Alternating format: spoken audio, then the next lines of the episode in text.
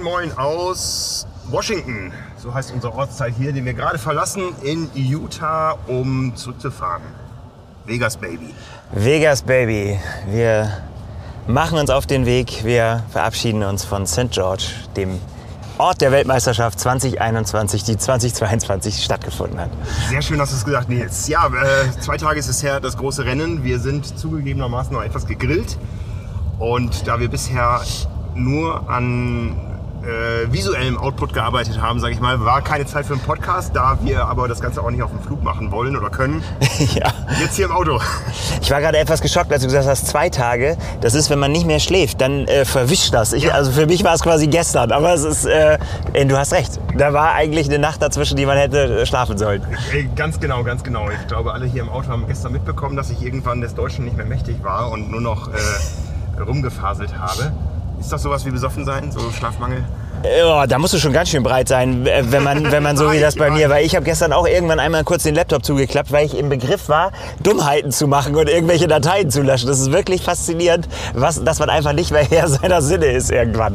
Ja, ganz genau. Ich habe es zusammengerechnet. Der äh, Samstag hatte bei mir 25 Arbeitsstunden, was rein physikalisch gar nicht geht, aber irgendwie habe ich es hinbekommen. Ja. Und gestern kamen noch mal 17 drauf. Also ja, Zeit nach Hause zu fahren. ja. Ja, guck mal, hier hat es angefangen. Aber jetzt auch genug, Papas Pizza. genug mit unserem Gejammer. Genau.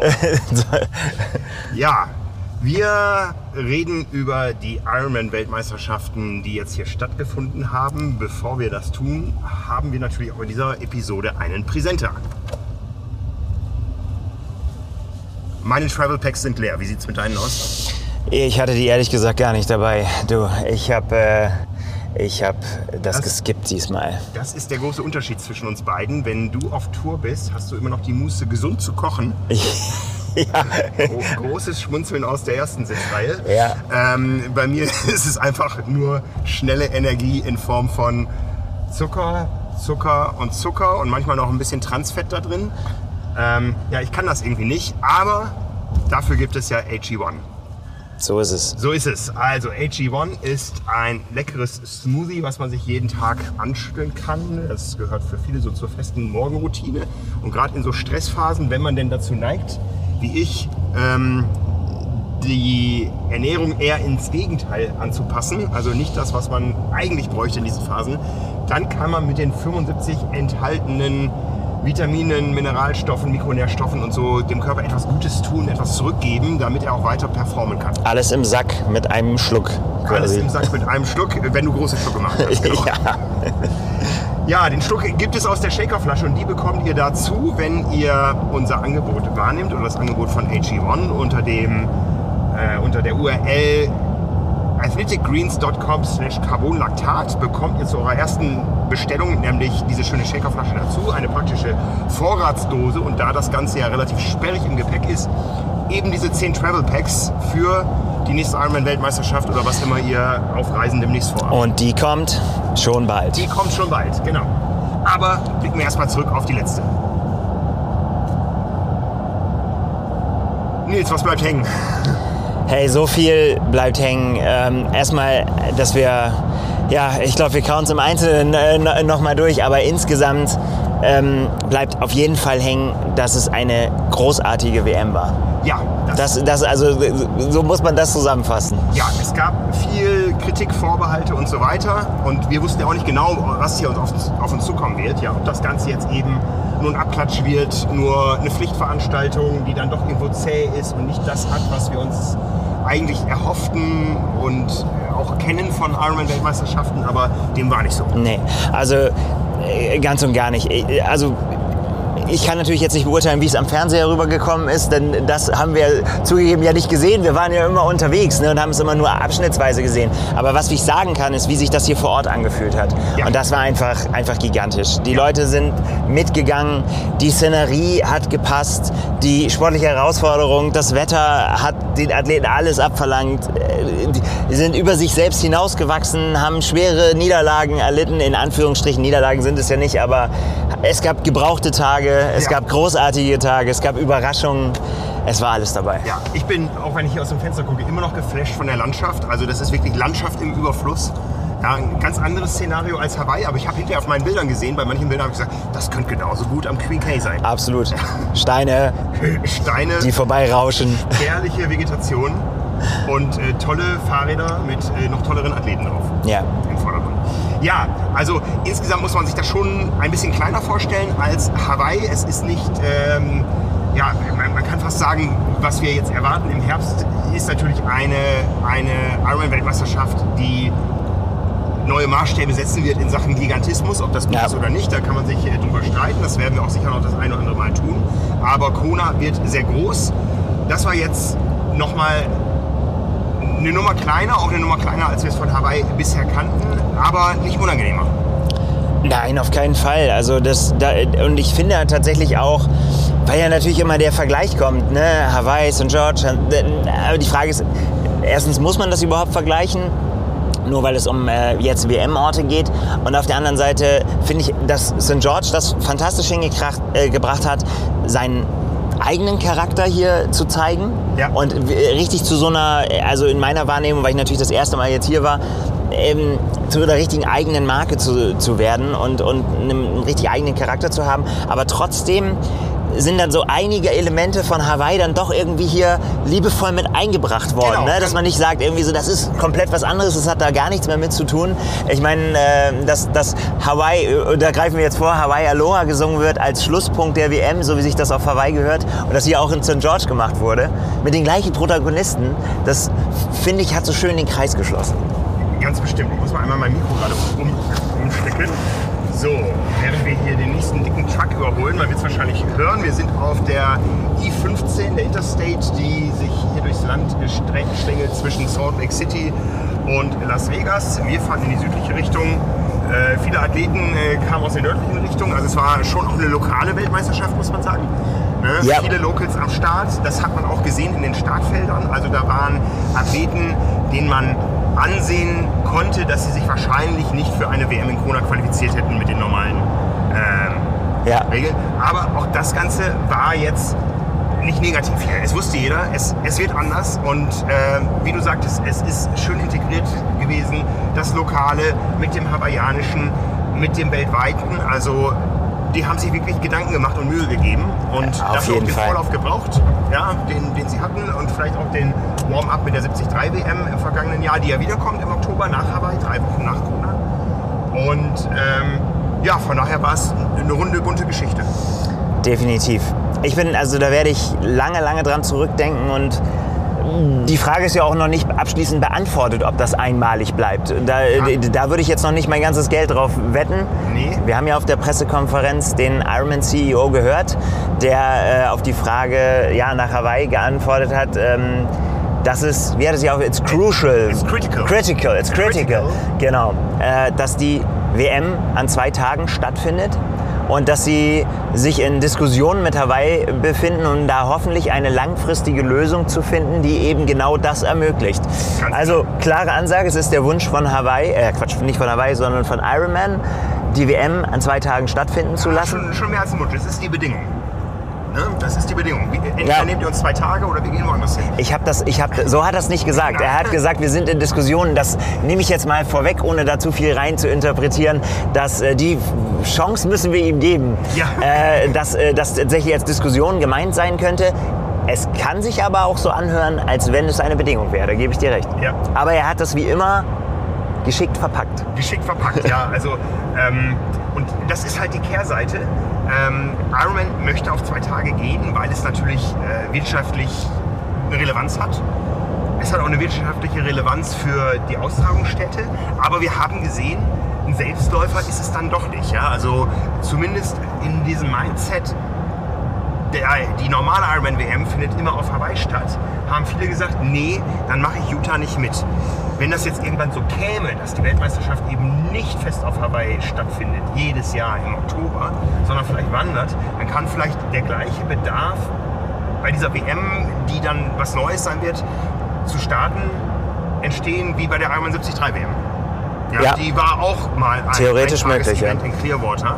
Und äh, die hat ja erst dadurch äh, Fahrt aufgenommen, dass sie eben gewandert ist. Ja, ob mich das freuen würde oder nicht, ich finde, der Ironman gehört momentan auch in meinem Set, in Mindset noch äh, nach Hawaii. Es war hier eine, eine wunderbare Weltmeisterschaft, eine Ausnahme und ich persönlich wäre jetzt nicht böse drum, wenn es eine Ausnahme bliebe oder wenn es zumindest eine regelmäßige Rückkehr nach Hawaii gäbe, weil für mich dieser Sport doch untrennbar mit Hawaii verbunden ist. Ja, es ist schon was Besonderes, aber und deswegen ist es, finde ich, auch so schön, dass St. George das genutzt hat hier, selbst wenn es nicht wieder WM-Ort Ja. wird. Es wird ja nochmal für die 73 WM auf jeden Fall nochmal WM-Ort dieses Jahr. Ja. Auch verrückt, aber ne, drei, drei Weltmeisterschaften in 13 Monaten, das ist schon, äh, schon ganz schön krass. Aber sie haben auf jeden Fall gezeigt, was sie können. Und äh, das ganz unabhängig davon, wer, was für Rennen hier auch immer dann stattfinden werden, weiß man nun, was einen erwartet. Ganz genau. Das kann man so sagen, glaube ich. genau. Das wusste vorher keiner so, so sicher. Aber auch die ganzen Age-Grupper, mit denen ich gesprochen habe, die waren alle total begeistert nach dem Rennen. Und viele haben gesagt, das war die härtere WM. Ja, also das kannst du sagen von den Age-Gruppern, das haben die Ja. Profis gesagt. Anne Haug hat sich so geäußert. Ja. Ähm, haben, viele haben das gesagt, weil, weil sie einfach gesagt haben, das war so brutal. Jetzt kann man natürlich sagen, es ist, äh, um Sebastian Kienle zu zitieren, es ist nicht die Strecke, die das Rennen hart macht, sondern die Athleten, Ja. ne, zumindest im Profibereich bis zu einem gewissen Niveau. Aber pff, ich sag mal so, die Strecke und die Bedingungen hier haben auf jeden Fall dazu beigetragen. Es war unfassbar heiß und äh, wir haben noch Glück gehabt. Ich meine, gestern nachmittags hier einen Wind durchgefegt. Oh ja. Ne, als wir fertig waren mit unserer Show, wenn wir den auf der Radstrecke gehabt hätten, dann hätte das nochmal anders gewesen. Also ich sag mal, diese, die, diese Möglichkeiten, die man hier haben, hätte haben können, die sind schon ganz schön, ganz schön vielfältig, sagen wir mal so. Und sag mal, die einfachsten Bedingungen, die du hier haben kannst, sind immer noch ganz schön krass. Äh, Das ist wohl wahr, ja, weil die Topografie ändert sich nicht. Äh, Die Sonneneinstrahlung auch nur sehr selten. Ja, das war einfach ein deutlich sonnigeres Rennen, als wir es aus Kona kennen, wo wir ja wissen, jeden Nachmittag zieht sich vor dem äh, Vulkan die, die Wolkendecke irgendwann zu. Ja, und beim Laufen ist es dann zwar immer noch heiß und schwül, aber äh, oft schon schattig. Es wird auch eher dunkel. Ja, also hier hast du noch zwei Stunden länger Sonne gehabt. Ja. Und äh, das haben wir alle hier erlebt. Es ist morgens schon kühl und abends kühlt es sich auch ein bisschen ab. Aber die Sonneneinstrahlung bleibt einfach und die ist super intensiv. Ja, ja. Ja, während wir jetzt so langsam hier sogar nicht nur St. George, sondern Utah verlassen und uns nach Nevada begeben, blick mal zurück auf das, was sportlich war. Absolut. Wie wollen wir es machen? Chronologisch oder mit wem wollen wir anfangen? Naja, äh, Chronologie, die kann man ja gar nicht früh genug ansetzen. Es gab äh, Quali-Modi, die irgendwann abgeschlossen waren, aber in dem Moment war das Starterfeld noch alles andere als fix. Denn wir haben noch eine ganze Menge Ausfälle gehabt. Sowohl vor der Anreise als auch noch hier vor Ort. Ja, Und das auch im höchsten Favoritenkreis. Ja, wenn wir bei den Frauen an Laura Philipp denken. Ne, und es ist jetzt müßig, über das Was wäre, wenn äh, zu reden. Aber ähm, das war auf jeden Fall etwas, was Impact hatte, wo die Leute darüber gesprochen haben. Laura Philipp konnte nicht anreisen, hatte Corona. Hier vor Ort hat es aus deutscher Sicht dann noch Caroliri erwischt. Ja. Und dann die ganz kurzfristigen Absagen, die noch kamen von äh, Gustav Eden und von Alistair Brownlee, die man mehr oder weniger, wenn man die beiden Personen betrachtet, auch zum Favoritenkreis, zum absoluten Fa- Top-Favoritenkreis Ja. hätte zählen müssen. Ähm, wo dann im Zuge auch diskutiert wurde, wie ist das jetzt bei den Norwegern? Äh, Gustav Eden sagt ab, äh, alle wussten, die waren beide krank, Gustav Eden und Chris, äh, Christian Blumenfeld. Und der betreuende Arzt der beiden hat dann einem die Startfreigabe erteilt und Ja. dem anderen nicht. Ja? Und wir haben da auch so ein bisschen spekuliert. Natürlich ist jeder unterschiedlich krank, aber ähm, hat vielleicht äh, Christian Blumenfeld noch mehr Verpflichtungen. Wir wussten, der fährt hier mit einem Rad, was für Aufsehen sorgen würde. Ja, der bringt seine eigene Kleidungslinie an den Start mit seinem äh, norwegischen Ausstatter. Und ähm, für mich war da immer noch so ein Fragezeichen. Ja, für mich war da sogar ein sehr großes Fragezeichen. Erstens, ob er es überhaupt äh, an die Startlinie schafft ähm, und dann vor allen Dingen auch, wie er den Tag nutzen wird. Ob er in der Lage sein wird, seine Stärken zu zeigen.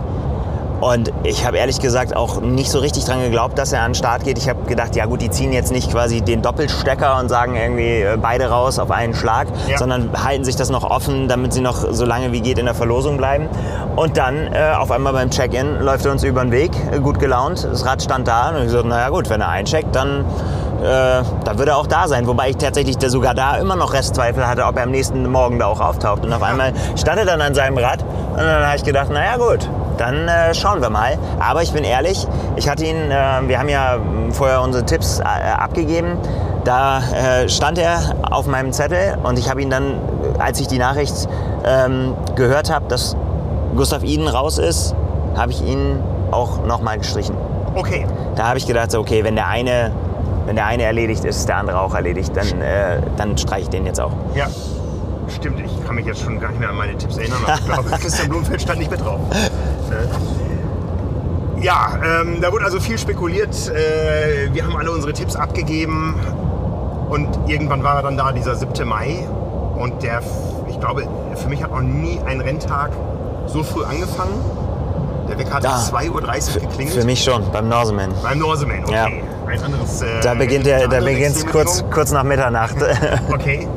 Ähm, aber wir können ja mal so ein bisschen schildern, wie das Ganze aus unserer Sicht so war, die sich ja auch äh, bis zum Start eigentlich mit der Athletensicht gedeckt hat. Ja. Denn man musste erstmal nach St. George City fahren, an die Ziellinie.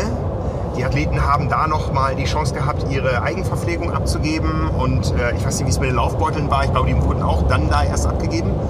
Ja, ich glaube, es ist auch noch ein Unterschied gewesen zwischen Age-Gruppern und Profis. Ja, ja, ne? ja. Also das war Aber irgendwie man- unterschiedliches Prozedere. Da hat man für Ja. die Profis, glaube ich, auch noch eine, eine Lösung gefunden, die nicht ganz happy waren damit, dass sie eben diesen ganz normalen Trott hätten mitgehen müssen. Ähm, aber wer sich vorher mit den Streckenplänen äh, beschäftigt hat, der wusste eben, der Start findet weit außerhalb statt. Im Das St. Reservoir. äh, ist tatsächlich ja was, was wir auch von, von deutschen Rennen, großen Rennen ja äh, kennen. Ne? Da vermisst man dann schon die kurzen Wege in Hawaii, ne? wo, wo Ja. alles auf ein, ein Punkt ist. Genau. Ja. Also unser Weg zum Start auf Hawaii ist ungefähr einen Kilometer lang. Wir sind immer so an der Hälfte der Schwimmstrecke One-Way untergebracht. Hier war es dann ein bisschen weiter und es begann damit, dass man sich äh, in frühester Morgenzeit um 3 Uhr 45 fuhr der erste Bus äh, eben zu diesen Schulbussen begeben hat. Ja, Während wir hier in unglaubliche Canyons gerade reingucken. Ich muss es einfach erwähnen, es ist nach wie vor erschlagend hier. Ähm, und man fuhr dann eben mit diesen klassischen amerikanischen Schulbussen und ich habe da drin gesessen wie so ein kleines Kind Ja. in so einem Schulbus. Ich habe noch nie in so einem Ding gefahren. ja, das war cool. Nee, es war, es war Premiere. Auf Hawaii fahren die auch rum. Ich glaube, unsere Reiseveranstalter Hannes Hawaii Tours, die machen ja auch Ausflüge mit diesen Dingern. Bequem sind sie nicht. Nein, die sind für, auf jeden Fall für Kids mit kurzen Beinen gedacht. Auf jeden Fall. Ne? Und äh, die Sitzreihen sind auch nicht sonderlich breit, aber es haben alle ihren Platz gefunden. Ich weiß nicht, wie viele Busse da wie oft gependelt sind und Echt Einsatz viele, waren. sehr viele. Ähm, teilweise sogar über die Rennstrecke nachher. Ich habe noch äh, Fotos gemacht mit äh, Daniela Rief und äh, Cat Matthews, wie sie vor einem solchen Bus herfahren, ja, wo dann ein groß äh, Schoolbus über ihren Kopf steht. Und ja, so ging es also zum Start. Anreise ungefähr eine halbe Stunde. Ähm, ich völlig, ich war völlig orientierungslos. Die hätten uns überall raussetzen können. Aber irgendwann dann mitten in dieser finsteren Nacht hat man am Ende der Straße ein hell erleuchtetes Areal gesehen und da wusste man, gleich sind wir da. Da steht die Wechselzone der Ironman Weltmeisterschaften. Da haben die Räder übernachtet und da spielt sich gleich die Action ab. Ja, sie haben uns äh, den Gefallen getan, auch ein bisschen Licht zu machen, du hast es gesagt. Ja. Ne? Da- Das freut den Fotografen, weil sonst äh, äh, hat er erstmal nichts zu tun. Genau, wir wissen von unseren Kollegen aus dem letzten Jahr, die bei der Ironman 73 WM waren, äh, dass es wirklich stockdunkel da gewesen sein muss. Jetzt gab es so ein bisschen Licht, aber den See konnte man nicht sehen. Ja, da war halt noch kein Licht. nee, da war duster. Ja. Ja. Und äh, was hat man gesehen? Viele schlafende Athleten, die nochmal ein Nickerchen gemacht haben. Ja, Und die übliche betriebliche Hektik, die es äh, in den frühen Morgenstunden da gibt. Und aber auch, also die, die Hektik und aber auch wie immer, und das bewundere ich extrem, auch totale Gelassenheit. Ich habe äh, zur, mein, zu, zu Julia, unserer Kollegin, gesagt, da lief vor uns einer einfach nur mit so einer kleinen Tüte und Schlappen irgendwie an, nächste Neo so locker über die Hand. Er hat gesagt, der, der strahlte die absolute Ruhe aus und du konntest ihm ansehen, der hat das schon so oft gemacht, da gibt's überhaupt nichts mehr, was den aus der Bahn werfen kann. Nee. Ich bin ja immer wirklich, ich vergesse alles. Also ich, wie der erste Mensch in der Wechselzone. Es ist wirklich eine Katastrophe. Ich, ich weiß nicht mehr, die Handgriffe, ich brauchte echt eine, einen Zettel, ne, wo, ich, wo, ich, wo ich wirklich abhaken muss für mich, äh, was ich zu tun habe. Das ist äh, schlimm. Und deswegen bewundere ich das immer. Äh, A-Trooper, aber auch Profis. Da gibt es ja große Unterschiede bei Ja, den ja. Profis auch, wie die sich da verhalten. Ja, haben wir uns eigentlich gerade verfahren. Es sieht so aus, als seien wir jetzt hier am Grund des Grand Canyon. Boah, es, äh, wie, ich kann es nicht oft genug betonen, ich bin immer noch erschlagen. Aber äh, zurück äh, zu dem Rennen, was uns erschlagen hat. Du hast dich mehr mit den Profis äh, beschäftigt. Ich war lange in der Age Group Wechselzone unterwegs, um noch den einen oder anderen, äh, auch unserer Leser und Hörer zu treffen. Äh, das war nochmal ganz lustig. Ja, es gab viele nette kleine Begegnungen, äh, oft zu dunkel für ein Foto, aber ein bisschen was habe ich mitgebracht und ähm, ja, habe dafür von dem ganzen Aufgalopp der Profis, die dann langsam kamen, nicht viel mitbekommen.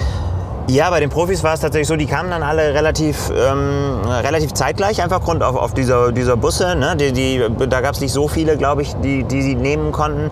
Ähm, das ist ja bei anderen Rennen dann auch schon mal anders, wo es dann unterschiedlich ist. Sebastian Kienle war so ein bisschen, dem, bei dem ist der Puls hochgegangen, weil äh, er in einem Bus saß, der irgendwie in eine Baustelle reingefahren ist. Und äh, wie hat er in seinem Race Recap gesagt, er ist eigentlich normalerweise der Erste, der die Wechselzone aufschließt ähm, und, und, immer ganz früh sein will. Ja. Und es war genügend Zeit, es war überhaupt gar kein Problem. Aber der hat so lange sein Rad eingerichtet. Ich habe mich wirklich gefragt, was da alles noch zu tun ist. Aber er will da, glaube ich, einfach noch mal ganz in Ruhe alles nochmal checken und so weiter. Und der absolute Gegensatz dazu war Cameron Worth, der irgendwann reingeschlappt kam und sagt, moin Leute, ich bin da, hat noch irgendwie mit den umstehenden Leuten gechattet und hat gesagt so, ey, ihr glaubt's nicht, ich saß vorhin im Bus und habe meine Radschuhe vergessen. Und da bin ich ganz hektisch geworden, weil normalerweise, wenn du beim Radrennen im Bus sitzt, dann weißt du, in quasi wenigen Minuten geht das Rennen los. Da, da, da ist kurz vorm Anpfiff und wenn du dann deine Schuhe nicht dabei hast, dann hast du ein Problem. Hier habe ich dann ist mir eingefallen, ah nee, heute ist ja Triathlon, kein Problem. Problem, ich habe locker Zeit, ich nehme einfach den nächsten Bus. Ja. Ich glaube, das muss der Horror sein in dem Moment äh, für die Mechaniker und Fahrradexperten. Wir hatten Wolfie Kohl ja von Canyon bei uns in der Live-Show letzte Woche. Die wissen, jetzt fassen die Athleten ihre Räder selber an und ich kann nicht mehr eingreifen. Ja, du, du ich glaube, das ist glaube ich, auch nicht mehr so schlimm, wie es mal war. Also ich habe da äh, mit Jens Neubert drüber gesprochen und der hat zum Beispiel, also jetzt kann ja nur für Canyon sprechen, aber das sind ja immerhin sehr, sehr viele Athleten auf sehr, sehr hohem Niveau. Und er sagt, die, also er, wie hat er sich ausgedrückt? Wir haben keine Potsau dabei, hat er gesagt. alle sind, alle sind äh, äh, wirklich gut und äh, pfleglich mit ihrem Material äh, unterwegs und kümmern sich darum und äh, machen auch keine Dummheiten. Aber du weißt das und ich weiß das auch. Wir, wir haben Namen im Kopf, muss man jetzt ja nicht, nicht hier vom Bus werfen, die wo, wo, du einfach denkst, du kannst doch nicht dein Geld damit verdienen und so mit deinem Rad nee, umgehen. Das nee. geht nicht. Im Age-Group-Bereich habe ich noch so ein paar Dinge gesehen. Ich habe gesehen, wie ein Age-Grupper unbedarft über äh, das Vorderrad eines der Handbikes gestolpert ist und da hat es mal kurz geklappt. Oh nein. Und dann habe ich mir gedacht, ach du grüne Neune, jetzt stell dir vor, du bist als Paratriathlet den ganzen Weg gegangen hier bis an den Start und dann latscht dir einer äh, noch über dein Carbon drüber und so. Ich hoffe, da ist nichts passiert. Oh und Gott, ich habe gesehen, ein Age-Grupper, der musste noch seinen ähm, äh, Schalttaster austauschen. Oha. Und das wäre jetzt, das wär jetzt überhaupt ja. nichts für mich. Wenn ich da noch morgens, äh, und der Start war ja enorm früh, wenn ich wüsste am Abend vorher, ich muss morgen noch schrauben und muss das noch hinbekommen.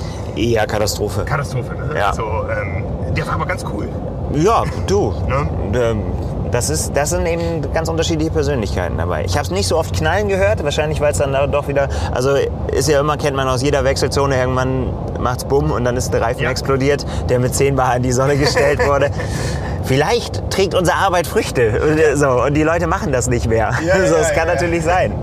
Ja, wo gar nicht mehr drüber gesprochen wurde, ist über eine mögliche Verkürzung der Schwimmstrecke oder was weiß ich. Ja, das war ja Thema. Ähm, ich habe irgendwie gehört, es sollte dann irgendwie 16 Grad haben, das Wasser. Und es war auf jeden Fall, als dann die Dämmerung einsetzte, konnte man sehen, das Wasser ist auch flach, es war ähnlich windig. Ja. Und somit stand fest, diese Ironman-Weltmeisterschaft wird wie immer über 226 Kilometer ausgetragen. Und ich glaube, da waren auch die allermeisten sehr happy mit. Ja, ja. das ist auch gut so. Das, ist, das, genau. ist, das gehört dann einfach auch dazu. Und wenn man es machen kann, dann soll man es auch so machen. Ja. Wie gesagt, es dämmerte so langsam und der erste Startschuss fiel dann um 6.15 Uhr wir, wir, wir, kennen die Bilder vom Start der Frauen und der Männer, da lagen nur fünf Minuten Unterschied dazwischen, aber es war in Sachen Helligkeit schon ein enormer Sprung. Ja. Äh, haben wir an unseren Kameraeinstellungen auch gemerkt. Das heißt, die Profis der Männer, die sind tatsächlich noch wirklich ins Dunkle gestartet. Ja.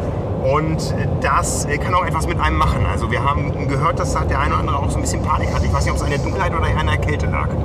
Ja, das weiß man ja dann, glaube ich, immer nicht so richtig, woran das äh, liegt. Ne? Also den Auslöser kannst du ja nicht sagen. Wenn das aber auf einmal hochkommt, äh, das, das warum auch immer. Das kann man Ja. ja dann rational nicht erklären. Du hast Nein. das tausendmal gemacht und auf einmal bringt dich das komplett außer Bahn. Hört man immer wieder. Muss eine, Gott sei Dank habe ich selber noch nicht erfahren, aber es muss eine sehr, sehr schlimme Erfahrung sein, wenn du da auf einmal im See bist und nicht, mehr, nicht mehr weißt, wo oben und unten ist, was du machen sollst. Ja, ja, ja. Ja, die Profis aufgereiht in einer langen Reihe. Ich weiß jetzt gar nicht mehr, wie viele das Final dann waren. Bei den, bei den Frauen waren es, glaube ich, noch 22. Bei den Männern um die 40. Ja. Ja, also äh, keine Gerangel um die beste Position, keine Verschiebung der Startlinie, wie wir sie jedes Jahr aus Kona kennen. Ja. Wenn die Paddler versuchen, es zu verhindern, aber es gab eine definierte Startlinie und einen definierten Startschuss aus einer Mini-Kanone, die aber Ja. ordentlich Wumms gemacht hat. Ja, und die auch ein ballistisches Wunderwerk. Das war wirklich, die, die war so groß wie ein Schuhkarton und die, die hat Krach gemacht. Genau, Wahnsinn. Genau, da wurde also für jeden der vier Startschüsse, die es gab, äh, in der Reihenfolge Männer, Profis, Frauen, Profis, Paratriathleten und dann der allererste Start für die Age-Gruppe, wurde ein lauter Wumms gemacht. Es wurde immer ein, eine lokale Celebrity, glaube ich, hervorgerufen, die das machen durfte, die dann ihren Fuß auf dieses Gerät gestellt hat, wegen des doch äh, deutlich sichtbaren Rückschlags und an einer Schnur ziehen musste auf ein Kommando. Und auch das war neu, der Startschuss auf Hawaii, der fällt immer so ein bisschen überraschend. Hier wusste jeder genau, es gibt einen Countdown und bei Null wird gestartet. Ja, deswegen auch äh, Aufstellung eben am Land. Ich, Ja. ne, also ne, einfach äh, in, in Sprintposition und, Genau. und dann kommt es auf die Sekunden an. Ne? Ja. Wie gut du, oder Bruchteile von Sekunden, wie schnell du reagieren kannst. Ja. Ne? Auch immer wieder schön zu sehen. Wir sehen es dann ja nur durch die, List, äh, durch die äh, Linse. Erstmal erschrecke ich mich jedes Mal selber. Also das erste Foto kannst du immer vergessen, weil ich immer einmal zusammenzuckt mit der Kamera. Und ähm, dann siehst du es aber auch auf den Fotos, dass den Athleten auch so geht. Der eine oder andere, der wird auch jedes Mal wieder überrascht und zuckt zusammen, bevor er dann losrennt. Ja, ja, ja, man konnte sich jetzt aber darauf einstellen. Also ich habe zumindest, äh, ich stand in der Nähe des Sailors und als es dann hieß 5, 2, äh, nein, 5, Ja, genau. 2 und dann konnte man den Reihenauslöser drücken und äh, wusste, äh, man hat den Start auf jeden Fall drin und verpasst ihn nicht. Ja, und dann waren sie weg. Dann waren sie weg. Da haben wir natürlich dann äh, nicht mehr so wahnsinnig viel Zugriff drauf gehabt. Ein Medienboot gab es diesmal nicht äh, für uns. Nein. Wir, wir mussten das dann quasi von Land aus verfolgen. Aber ja, was soll man sagen? Ähm, es gab keine spektakulären Entwicklungen beim Schwimmen, würde ich sagen. Nee, Ja. Nee, und am Ende, ähm, man hat es also auch wirklich, man, man hat auch keine, ja, es gab mal so eine kurze Zwischeninformation, der oder der führt, aber richtig sehen konnte man es dann erst beim Aufstieg. Ja. Ja, dazwischen noch die ersten Starts äh, der, der Age Groups, für die ging es um 6.45 Uhr los, da waren also die Männerprofis schon eine halbe Stunde unter Wasser. Auch neu bei einer Ironman-Weltmeisterschaft. Wir hatten zwar in Kona schon das Szenario, dass es Startwellen gab, aber jetzt in dem Fall gab es Startwellen plus Rolling Start. ja. Das war neu, also es wurden immer, ich glaube, pro 10 Sekunden 10 Athleten äh, ins Rennen geschickt. Ähm, das heißt, so den direkten Mann-zu-Mann-Vergleich, den gab es jetzt auch in den Age Groups nicht mehr, äh, weil eben die Uhr erst dann individuell gestartet wurde, wenn man dran war. Ja, man wenn also du über die Matte läufst. über Ja. die Matte läuft. Ne? Und da kann sich, das kennt jeder, der Rolling Starts äh, gemacht hat, da kann sich jeder innerhalb seines Startblocks hinstellen, wo er möchte, vorne, hinten. Bei normalen Ironman-Rennen äh, gibt es ähm, Einteilungen nach äh, der erwarteten Schwimmzeit, damit man in einem möglichst homogenen Umfeld schwimmt und nicht überschwommen wird oder andere überschwimmen muss. Hier war es eben nach Altersklassen geordnet und auch da kann man sich ja dann orientieren. Wenn ich weiß, ich bin ein guter Schwimmer, dann stelle ich mich ganz vorne hin. Wenn ich weiß, ich bin ein schlechter Schwimmer, äh, dann stelle ich mich ganz hinten hin. Es soll auch Journalisten geben, die aufs Foto wollen, die sich ganz vorne hinstellen. Habe ich auch schon von gehört, ja. äh, ähm, ja, die waren hier aber nicht am Start, sondern haben fotografiert. ne? Nimm mich dann nicht in Zimmer, Frank. Also, das, so geht das nicht. ja. ähm, zumindest äh, war das sehr eindrucksvoll zu sehen. Ich habe es vorhin schon angedeutet. Man hat also da Athleten am Start gesehen, die man jetzt auf Hawaii nicht gesehen hätte. Ähm, in allen äh, Fitness, sichtbaren Fitnessleveln, Gewi- Gewichtsklassen und so weiter. Die Geschichte ist ja bekannt. Den Ironman Utah 2022 gab es, bevor das Rennen Weltmeisterschaft geworden ist. Und alle, die schon angemeldet waren, haben eine Mail bekommen, äh, übrigens, du startest jetzt bei einer Weltmeisterschaft. Und Ja. so äh, divers sah das Starterfeld dann eben auch aus. Ja, und äh, klar ist dann darüber diskutiert worden und alles, aber äh, ganz ehrlich, das hat der Veranstaltung ja nur noch eine weitere Komponente gegeben. Ja, So, und natürlich wer äh, sich in den Kampf um den WM-Titel begeben will, der tut das ja trotzdem.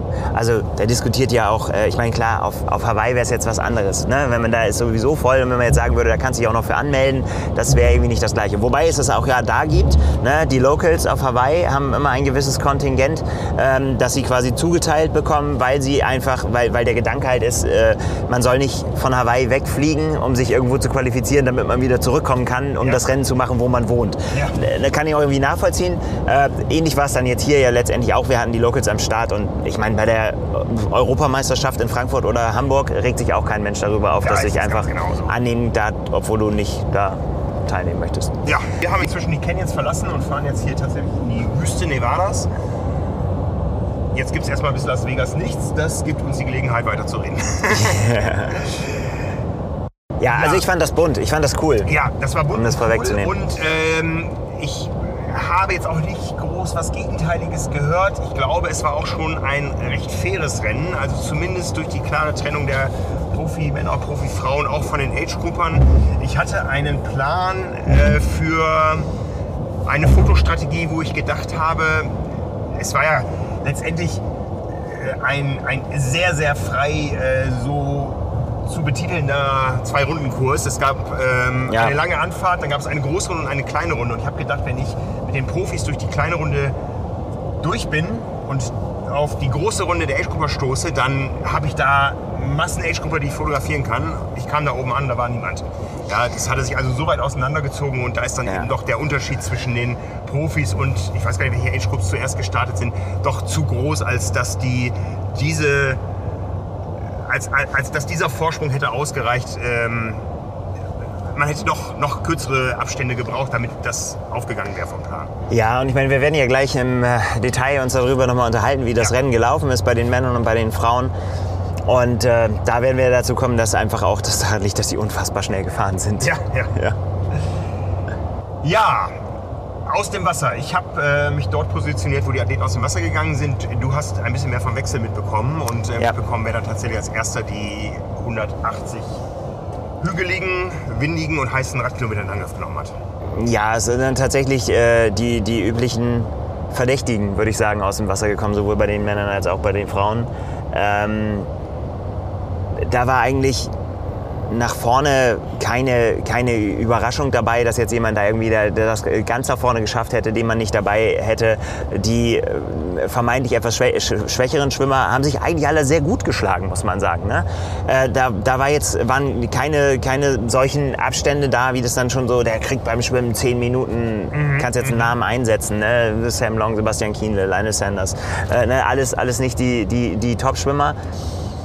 Cameron Worth ist alles nicht passiert. So, es ist einfach deutlich, deutlich geringer gewesen, aber schon noch trotzdem Abstand. Und dann ging die äh, wilde Reise los. Wollen wir, wie wollen wir es machen jetzt? Wollen Also ich würde ich würd zum Schwimmen noch sagen, Ja. die Bedingung, es war kalt, das heißt, alle du- durften, mussten einen Neoprenanzug tragen, Ja, was äh, ja. vielleicht zu einer ganz leichten Homogenisierung führt, zumal es auch keine Strömung gab. Wir wissen alle, auf Hawaii schwimmst du mit Strömung raus und gegen die Strömung zurück. Und gerade äh, wenn du zu den schwächeren Schwimmern gehörst, äh, in der Gegenströmung auf dem Rückweg, dann verlierst du doch deutlich mehr als hier in diesem stehenden Gewässer Ja. äh, mit Neoprenanzug. Das hat vielleicht dazu geführt, dass das Starterfeld etwas hom homogener zusammenblieb und da noch nicht so die Riesenabstände waren. Sehr interessant auch vorher in der Wechselzone, um da nochmal zurückzukommen, hat man die Profis sich tatsächlich richtig, richtig intensiv aufwärmen sehen. Das habe ich halt so in, in der auch noch nicht gesehen. Also eben nicht einschwimmen schon länger, also dass das reicht, Ja. sondern wirklich richtig.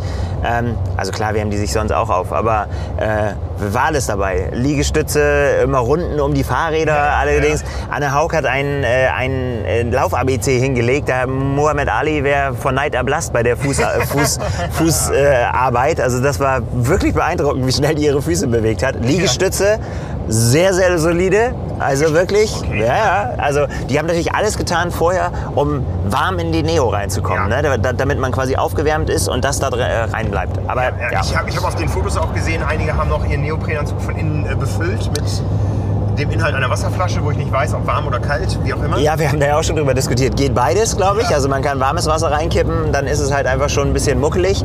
Die andere Strategie halt, äh, einfach Wasser reinzukippen, ist halt, dass du dich schon dran gewöhnt hast und nicht beim ersten Wassereinbruch dann auf einmal Schnappatmung kriegst, Ja, wenn dann ja. doch ein bisschen Wasser reinkommt. Das äh, ist, ist die andere Variante. Ja, also Ja. die Age-Gruppe hatten null Chance, das Wasser zu berühren vor dem Start. Die Profis durften fünf Minuten lang ins Wasser rein. Äh, auf Hawaii schwimmt man ja zu seiner Startlinie, da ist man also schon Kaputt, in, bevor es losgeht. in dem Element. Ja. Bei den Age-Gruppen habe ich dann auch noch äh, Starts gesehen, da sind die Leute wirklich, da hat man gesehen, die haben fast so eine Art Kälteschock bekommen, die haben sich auf den Rücken gedreht äh, und erstmal so ein bisschen Wassergewöhnung gemacht, bis, bis sie dann wirklich das Kraulschwimmen angefangen haben. Ja. Ja, ähm, ja, aber wir sind äh, zu, Beginn, äh, zu Beginn der Radstrecke. Ähm, ja, was, was war dein Eindruck? Ähm, mein Eindruck war, dass, wie soll man das zusammenfassen? Es ist einfach so viel passiert irgendwie über den Tag über, äh, dass man das jetzt schwer, ohne jetzt das ganze Rennen nachzuerzählen äh, äh, zu müssen. Ich meine, jeder weiß ja, wie es ausgegangen ist am Ende. Aber ich war schon schon sehr angetan davon, dass sich einfach eine Gruppe gebildet hat. Und so haben wir das ja auch quasi in unseren Vorhersagen also ein bisschen auch vermutet, dass da, wie, wie ich schon gesagt habe, die üblichen Verdächtigen drin sind, so Leute wie Daniel Beckegaard, äh, Florian Angert, ne, dann eben auch äh, Kyle Smith, über den wir gesprochen haben, wo wir gesagt, ne, wo Jan Frodeno ja nochmal ein Augenmerk drauf gerichtet hat und gesagt hat, so, ne, wundert euch nicht, der schwimmt und fährt genauso schnell Rad wie ich, ne, also Obacht. Ist genauso gekommen. Ähm, ja, Sam Laidlow, den wir auch schon porträtiert haben, ne, der gesagt hat, er will der jüngste Ironman-Weltmeister aller Zeiten werden. Hat er die Chance noch? Wir wissen, er ist es nicht geworden. Er ist es nicht geworden. Jetzt bin ich überfragt. Mein Gehirn hat keine Notiz abgespeichert. Ich glaube, das war jetzt seine Variante, aber er, klar kann er sich natürlich qualifizieren noch. Ich, äh, okay, ehrlicherweise habe ich auch den, das nicht parat jetzt, ähm, wie es runtergegangen ist. Aber ja, klar, müsste sich ja qualifiziert haben. Jetzt ist gefährliches ja, Halbwissen. ja, ja. Entschuldigt es bitte, die, wir sind zu gar, um die äh, Zahl jetzt da zu haben. Bei der Masse der, der Slots, die es gab und denen, die da vorne drin schon qualifiziert waren. Ja. Ähm, ja. Ähm, ja, die waren zusammen. Florian Angert äh, haben wir genannt. Ähm, wen haben wir noch vergessen? Also auf jeden Fall die, die, von denen wir auch damit gerechnet haben, dass sie halt eben vorne rausfahren. Und die haben eine Gruppe gebildet, die sehr gut harmoniert hat, so gut es denn dann eben ging. Also sie haben keine Dummheiten gemacht. Sie haben ein sehr hohes Tempo angeschlagen, sodass wir dann danach auch von vielen gehört haben, die eben hinterherfahren mussten, weil sie halt Rückstand hatten, die gesagt haben so, hey Leute, ich bin hier im absoluten Grenzbereich und ich verliere Zeit. Ja. Was ist denn da los da vorne? Ja. das lag einfach daran, dass sie, dass die einfach gut gearbeitet haben, teilweise vielleicht sogar sich ein bisschen überarbeitet haben. Das hat Florian Angert im, im Nachgang gesagt. Er gesa- gesagt hat, es war einfach, äh, er ist mal kurz nach vorne gefahren, dann wurde er wieder überholt ne? und dann war er hinten und dann hat er auf sein Wattmesser geguckt und hat gesagt so, naja, das, was ich jetzt hier schon fahre, ist eigentlich schon annähernd zu viel oder, oder das, was ich also, ne, das würde ich auch nicht fahren, wenn ich jetzt mal an die Spitze gehen würde. Warum soll ich das machen? Dann fahre ich halt jetzt hin. Ja. So, wenn die, wenn die so viel Gas geben wollen, dann sollen sie es tun. Ja. Was, Ja. Ich, was ich vermisst habe, ist äh, die klassische Anzeigetafel von Kona. Da fährt ja immer, ich glaube, Dirk Friel ist es, auf einem Motorrad und äh, hat eine, ein weißes Klemmbrett, ein bisschen größer und schreibt dem Edding die Abstände drauf. Das gab es hier nicht, aber es gab ja genug Punkte, wo Zuschauer waren und mit äh, den modernen Tracking-Methoden Ja. äh, gab es sicher auch in jedem Zuschauerpack irgendeinen Sachverständigen, der irgendwen kannte oder supporten wollte, um Abstände durchzugeben. Ja. Ja, ich glaube, die Athleten waren schon gut informiert. Dazu gab es einige Wendepunkte. Der allererste, der war so ein bisschen tricky. Der ging nämlich ähm, durch eine Unterführung. Das heißt, äh, die Athleten fuhren auf der linken Straßenseite erstmal raus aus Hurricane oder Hurricane, wie auch immer, woher man kommt, ist betont. Da gibt es Unterschiede, haben wir uns äh, sagen lassen letzte Woche. Und ähm, da war also ein Wendepunkt, wo der nicht klar einsichtbar war, weil man äh, von links von der Autobahn runter, dann durch eine Unterführung auf der anderen Seite wieder drauf. Da gab es also so einen ja, toten Winkel, kann man es wirklich sagen, wo man, zumal bis dahin nicht viele Zuschauer waren, wo man so ein bisschen im Dunkeln gelassen wurde als Okay. Profi. Kommen die jetzt noch oder sind die gerade in dem toten Winkel gewesen, als ich in der Unterführung war und die sind hinterher reingefahren? Ja, also das hat sich noch ein bisschen hingezogen, bis da für die Athleten wirklich Klarheit war, wie es um sie steht. Ja, und ich glaube tatsächlich, dass die, die allermeisten äh, sich einfach um sich selbst kümmern mussten. Also Ja, da, die haben, ja. viele haben danach gesagt, halt, oder alle, die nicht zu dieser Spitzengruppe gehört haben, haben gesagt so, es ist jetzt vollkommen müßig, mir jetzt darüber Gedanken zu machen, was die da vorne machen, weil das, was jetzt hier gerade mich beschäftigt, also ich denke da an Linus Sanders und an Sebastian Kienle, die, die haben halt gesagt, äh, äh, ich, ich, geht nicht schneller, ich kann nicht schneller fahren, ich muss jetzt das fahren, was ich fahre, Ja. um überhaupt mein Rennen noch eine Chance zu haben, dass ich das jetzt hier nicht völlig zerstöre. Ja, und dann gibt es natürlich einen, äh, für den da andere Maßstäbe geben. Das ist Cameron Worth, der, der einfach äh, aus seinem anderen Leben als Radprofi das einfach gewohnt ist, über den Begrenzer rauszugehen, und die das zumindest nicht auf einer 180 Kilometer lange Radstrecke aus dem Leben schießt. Über das Ende müssen wir dann nochmal sprechen, aber ähm, der hat dann dafür gesorgt, dass da nochmal Tempo gemacht wurde.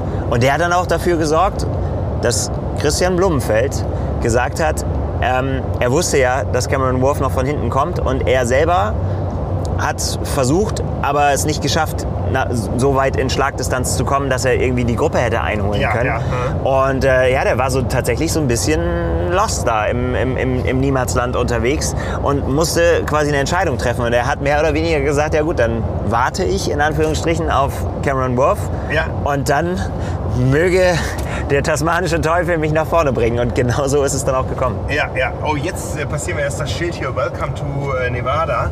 Du hast es erwähnt. Äh, no Man's Land hab, war ein Begriff, den ich mehrfach von Profis hinterher gehört habe. Ja, also mitten im Nirgendwo. So ähnlich sieht das jetzt hier auch aus.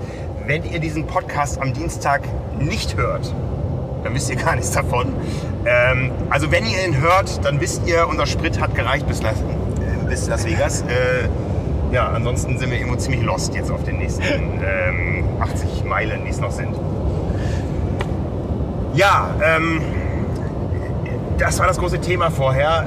Welche Allianzen, welche Gruppen finden sich, um gemeinsame Sache zu machen? Zumindest erstmal als Zweckgemeinschaft, ähm, bis die Freundschaft dann irgendwann gekündigt wird, wenn es auf die Laufstrecke geht. Ja, und da war es tatsächlich so, dass Christian Blumenfeld äh, sicher nicht das Schwimmen hatte, was er sich gewünscht hat, um direkt in dem Teil des Rennens zu sein, wo er sein wollte. Also ich kann mir echt vorstellen, ich meine, er hat das ja auch gesagt ohne Umschweife, dass das schon auch so ein bisschen tricky war für ihn dann und auch, ähm, sagen wir mal so, er, er musste da, glaube ich, für den Moment das Heft des Handelns aus der Hand geben, weil, weil er einfach alleine das nicht so hingekriegt hätte. Es war dann für ihn so ein bisschen so eine glückliche Fügung, dass äh, Cameron Wolf so gut geschwommen ist, für seine Verhältnisse, dass, ähm, dass er eben da noch eine Chance gesehen hat, auch nach vorne zu fahren. Ja, ist vielleicht auch eine Sache der Erfahrung. Ich meine, er kommt aus dem äh, olympischen Sport, da hast du enge, dicht gepackte Packs beim Schwimmen und nach 17 Minuten ist das irgendwann vorbei. Ja, und dann hat er seine Langdistanz gemacht in äh, Mexiko auf Cozumel. Mit Schwung. Mit Schwung, ja. Also wir wissen alle, Bombenschwimmzeiten kommen dadurch Rückenströmung zustande und äh, da geht das Schwimmen schon irgendwie vorbei. Ähm, es war eine One-Man-Show, aber jetzt dieses Szenario mal wirklich ähm, erstmal orientierungslos in der Dunkelheit zu sein, was Ja. das Gesamtfeld betrifft. Ähm, und auch äh, nicht zu wissen, wo, wo sind jetzt die, die ich brauche, die Füße. Das war was Neues für ihn. Ja, klar, schon, war schon was Neues, aber ich glaube trotzdem, dass er einfach auch, ähm, das hat er selber auch so gesagt, deswegen müssen wir ihm das jetzt einfach mal so glauben, auch selber sagt, dass er auch schneller schwimmen kann. Also, dass das Ja. nicht, nicht die Zeit war, Ja. äh, die er anlegen wollte, zumal das ja auch seine offiziell verkündete Taktik war. Ne? So gesagt, er so, ja, Rückstand äh, oder beziehungsweise Vorsprung auf die Leute. In dem Fall hat, ist er noch davon ausgegangen, dass Gustav Iden äh, dabei sein würde, ne? genug Vorsprung nach dem Schwimmen zu haben, den über die Radstrecke zu bringen und dann, ja, kommen wir zu dem Laufen dann später noch. Aber da, da war dann der Punkt, über den er sich nicht so viel Sorgen machen musste. Genau, guck mal, hier gibt es den 200.000 Dollar Power Prize Jackpot im Casablanca Resort Casino und Spa. Ja. Das ist mehr Geld, als es für einmal einen Weltmeistertitel gibt, aber der ist ja immer noch bei unserer Erzählung ein paar Stunden entfernt. Ich So weiß ist nicht, wie lange man hier jetzt äh, pokern oder was auch immer machen müsste, um äh, an die 200.000 Dollar zu kommen. Kaschin. Ähm, ja, auf dem Rad. Ich bin äh, irgendwann dann bei meinem Motorradfahrer Clayton angekommen. Die Motorradfahrer mussten am Eingang des State Parks warten, durften nicht hochfahren. Ich habe einen komfortablen Renntag gehabt auf einer Goldwing mit Country Music Sehr schön. Ähm, Country und Western mit vielleicht. Aufstiegshilfe und mit einem sehr netten Fahrer, der das zum allerersten Mal gemacht hat, der aus Salt Lake City runtergekommen ist, äh, der einen äh, Kumpel, einen Mate hat hier in äh, St. George äh, und der war gefragt worden, hey, hast du nicht Bock irgendwie hier bei Armen Weltmeisterschaft Motorradsupport zu machen? Wir brauchen ganz viele Motorräder für Kampfrichter, für Offizielle und für die Medien. Und äh, dann hat Clayton gesagt, okay, ja, habe ich auch Lust drauf, dann komme ich mal runter. Und der hatte sichtlich seinen Spaß mal ohne Tempolimit sich bewegen zu dürfen. ja, ähm, und äh, der State Police schön zuwinken zu können, ja, mit aller Berechtigung über rote Ampel zu fahren und so. Und äh, wir haben einen großartigen Tag gehabt da. Sehr gut. Der begann und enthielt über viele Stunden auch erstmal Aufholjagden. Ja. Ja, weil äh, ich, wie gesagt, einen etwas längeren Anmarschweg hatte zum Motorradtreffpunkt und äh, auf die besten Frauen gewartet habe aus dem Wasser raus. Ja, und da waren die Männer schon ein bisschen unterwegs. Ne? Und dann ist das immer so meine Taktik, das Feld von hinten aufzurollen, erstmal die Frauen zu fotografieren. Man weiß ja nie, wie sich die Dynamiken entwickeln, wie groß die Rückstände werden, ob man nochmal die Chance hat, zu den Frauen zurückzukommen oder ob es sich lohnt zu warten, Ja. um nicht zu viel von der Laufstrecke zu verpassen dann. Ja, es hat sich gelohnt. Also ich habe einiges vom Frauenrennen mitbekommen. Ich habe das Frauenfeld also komplett gesehen, von hinten nach vorne. Es gab auch einen Besenwagen fürs Frauenfeld, da konnte ich mich immer so ein bisschen drin orientieren, wenn ich dann doch mal einen Stopp gemacht habe, um mir entgegenkommende Age-Grupper schon mal zu fotografieren. Ja. Ähm, ja, habe mich so langsam im Frauenfeld nach vorne gehangelt und hatte aber schon so das Gefühl, solange ich Daniela Rief noch nicht gesehen habe, kann ich noch nicht ganz vorne sein. ja, das Gefühl hatte ich nicht getrügt. Ja, zumal ich da einige andere überholt habe, wo ich gedacht habe, hm, äh, Haug, hier ist eine Cat Matthews, äh, irgendwann muss ja die Spitze kommen, aber ich habe immer noch nicht Daniela Riff gesehen. Ja, es hat einen Grund. Es hat einen Grund. Ähm, ja, ihre Dominanz war. Der, der Angry Bird wurde, wurde geärgert im Vorfeld. Und äh, ja, fantastisch. Wir können es natürlich vorwegnehmen. Ähm, Daniela Rief hat ein absolutes Feuerwerk abgebrannt auf der Radstrecke. Ja. Und hat im Nachgang auch gesagt, dass genau das der Plan war. Äh, das war ja das, was sie sich in den letzten ja, vielen Monaten auch dann immer wieder anhören musste. Das kommentarlos ertragen hat, sage ich mal, Ja. dass Leute ihr abgesprochen haben, dass sie es noch drauf hat. Ja. Ähm, hat gesagt, sie will lieber Taten sprechen lassen. Ich bin ganz froh, dass ich da mich nicht schuldig bekennen muss. Ich habe äh, ich hab immer gesagt, äh, ja, das äh, ne, ver vergesst nicht Daniela Rief, auch wenn ich sie dann tatsächlich in meinem Tipp auf drei gesetzt habe, aber nicht, weil ich der Meinung war, dass sie es nicht mehr drauf hat, sondern weil ich der Überzeugung war, dass Cat Matthews sogar ja, noch besser ist. Äh, das war dann, dann tatsächlich da, wo ich mich getäuscht habe am Ende, ähm, weil noch besser als Daniela Rief, das ist schon verdammt schwer. Ja, es war bei Kilometer 70, wo ich das letzte Foto geschossen habe von Daniela Rief, auf dem noch eine andere Athletin zu sehen war. Ja, Wahnsinn. Also die, die hat einen Vorsprung daraus gefahren. Ich konnte dann, ich hab's ja, ich musste ja mit dem Bus zurückfahren, weil wir nur ein Motorrad haben. Ne? Bin dann äh, wi- wieder in den Startbereich gefahren, um dann dann äh, denen quasi entgegenzugehen auf der Strecke, wenn sie denn dann ankommen Ja. äh, mit dem Rad. Ja, dann kam dann äh, jetzt um vorzugreifen, ich kann dazwischen nichts sagen, das müsstest du ja sagen. Äh, war es einfach so, dass die Abstände einfach so gigantisch waren zu dem Zeitpunkt, dass ich schon gedacht habe, so wow, hat die das hergefahren. Also das, das, das ist echt krass.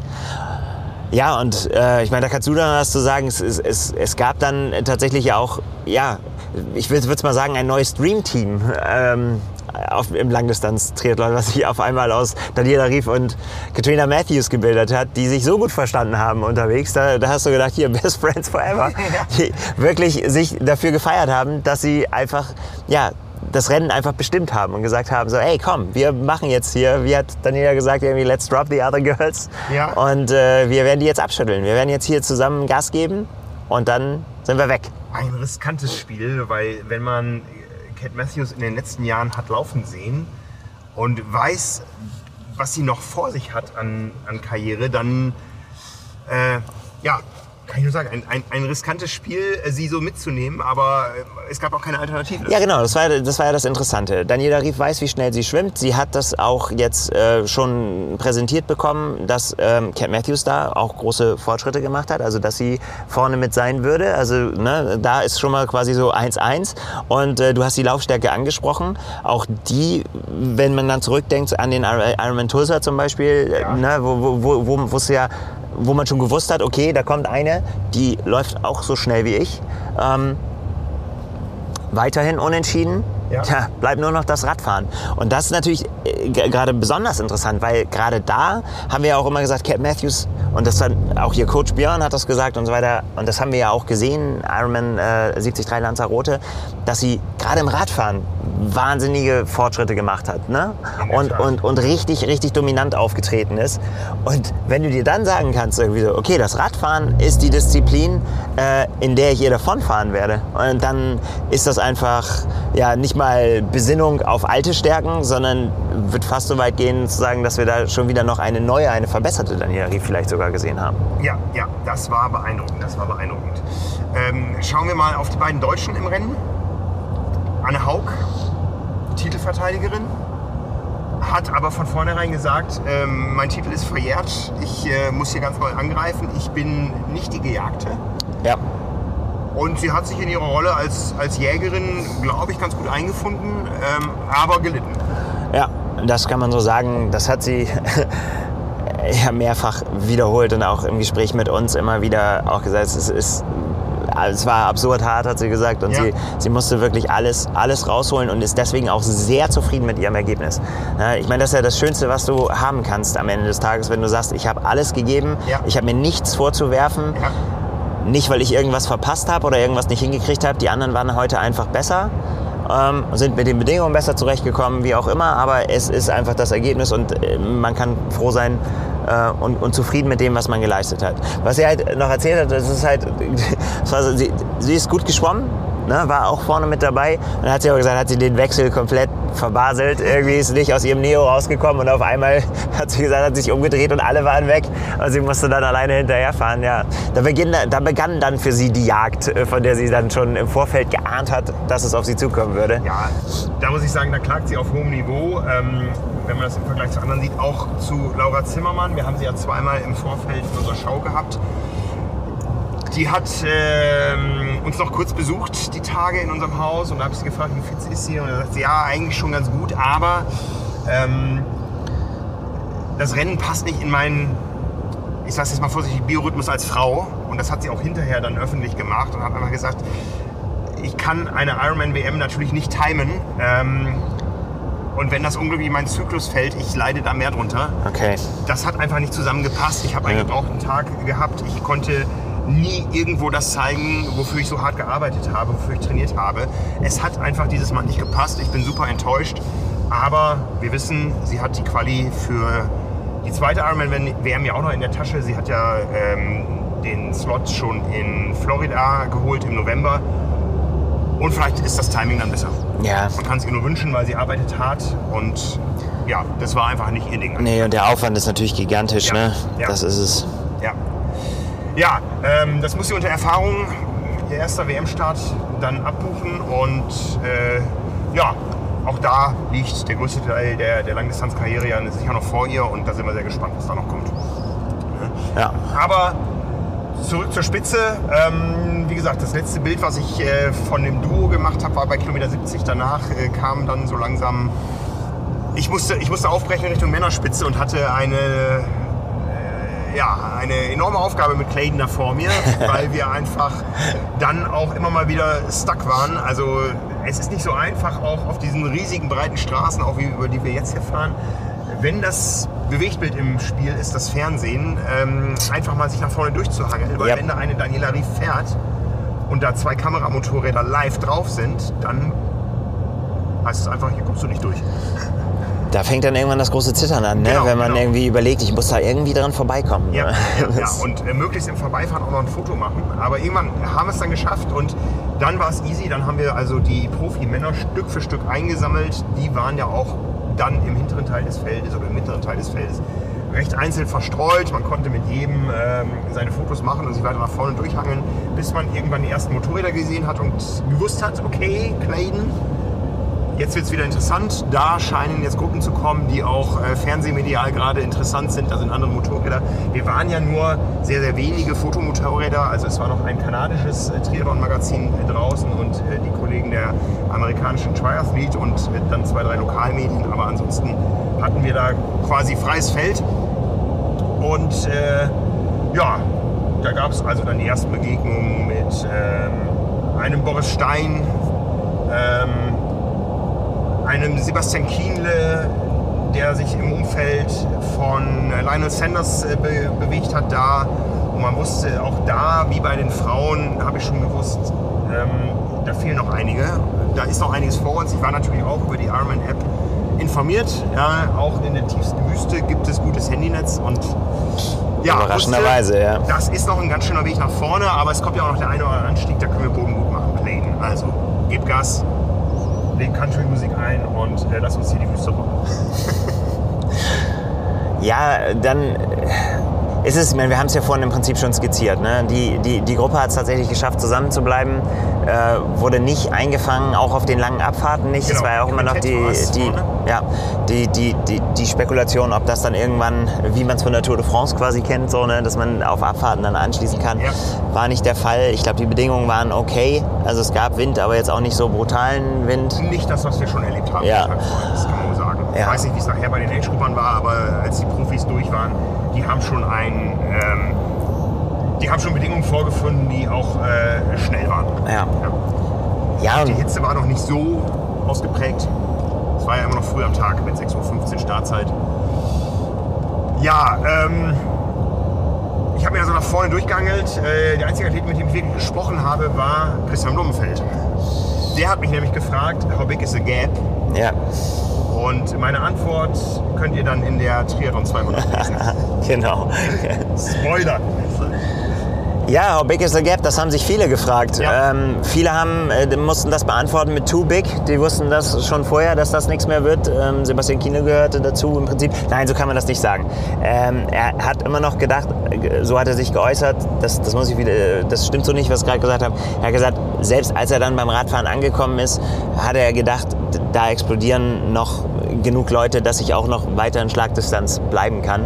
Ähm, aber es war schon, glaube ich, ja, für viele schon, schon das Szenario, was sie halt einfach nicht haben wollten. Ne? Ganz genau, ganz genau. Das war ja auch viel Bestandteil von Spekulationen. Wie sehr kann man sich auf dieser Radstrecke abschießen, um beim Laufen komplett hochzugehen? Und äh, welchen Prozentsatz betrifft das? Ja? Und wenn man jetzt äh, wusste als Profi, ich fahre in, innerhalb meiner Limits, ich kann davon ausgehen, da vorne wird noch der ein oder andere platzen, dann ist es vielleicht jetzt schon, auch wenn es auf dem Papier noch nicht so ist, aber die und die Platzierung am Ende, wenn alles gut, gut ausgeht. Ja? Ja. Aber äh, so ganz diesen Gefallen hat man denen dann doch nicht getan. Also ich meine, natürlich gab es Einbrüche noch, Ja. aber es gab auch welche, die dann noch wirklich in, noch in okay Positionen geblieben sind. Ne? Wenn ich Ja. an Sam Laidlaw zum Beispiel denke, ähm, die die nicht so explodiert sind, wie man das dann auch schon gesehen hat. So, Ja. ne? Das, das einfach völlig. Da, das war dann eher so, ich meine, Sam Long gehört sicherlich dazu, der auch ja, dann im Nachhinein gesagt hat, so, hey, was soll ich sagen? Irgendwie so, der, ich habe versucht, mir das selber quasi einzureden, dass mich der Unfall, den er vorher hatte, dann wurde Ja. vom Auto angefahren, dass mich das nicht so beschäftigt, wie, ne, wenn, wenn ich das an mich ranlasse, dann weiß ich, da brauche ich da nicht hinfahren. So, ne? Und er hat sich Ja. quasi selber versucht zu überreden, zu, sich einzureden, zu sagen, ach, so schlimm war das nicht, komm, du kannst deine 100% bringen, aber das konnte er halt nicht. Ich denke, das kann man ihm einfach so glauben, dass, dass das einfach, man hat es ja auch gesehen. Also ich habe ihn dann nachher beim Laufen einfach auch an jedem Anstieg gehen sehen und das ist ja, Ja. nicht, nicht und, und wenn man ihn dann im Ziel gesehen hat, ähm, konnte man halt sehen, dass das nicht war, weil er komplett zerstört war und weil er fertig war und er das energetisch nicht konnte, sondern er hat einfach gesagt, bei jedem Anstieg hat, hat die Hüfte, wo er halt Ja. diesen Impact hatte, hat so dicht gemacht, alle Muskeln, dass das einfach dann nicht mehr an vernünftiges Laufen zu denken war. Ja, ja. Ja. Ja, ich war inzwischen bei der Spitze angekommen. Der Kurs war so designt, dass man das Ganze überschreiben kann mit das Beste kommt zum Schluss. Ja, der steilste Anstieg, der optisch spektakulärste Anstieg durch den Snow Canyon. Äh, Du bist ihn gefahren.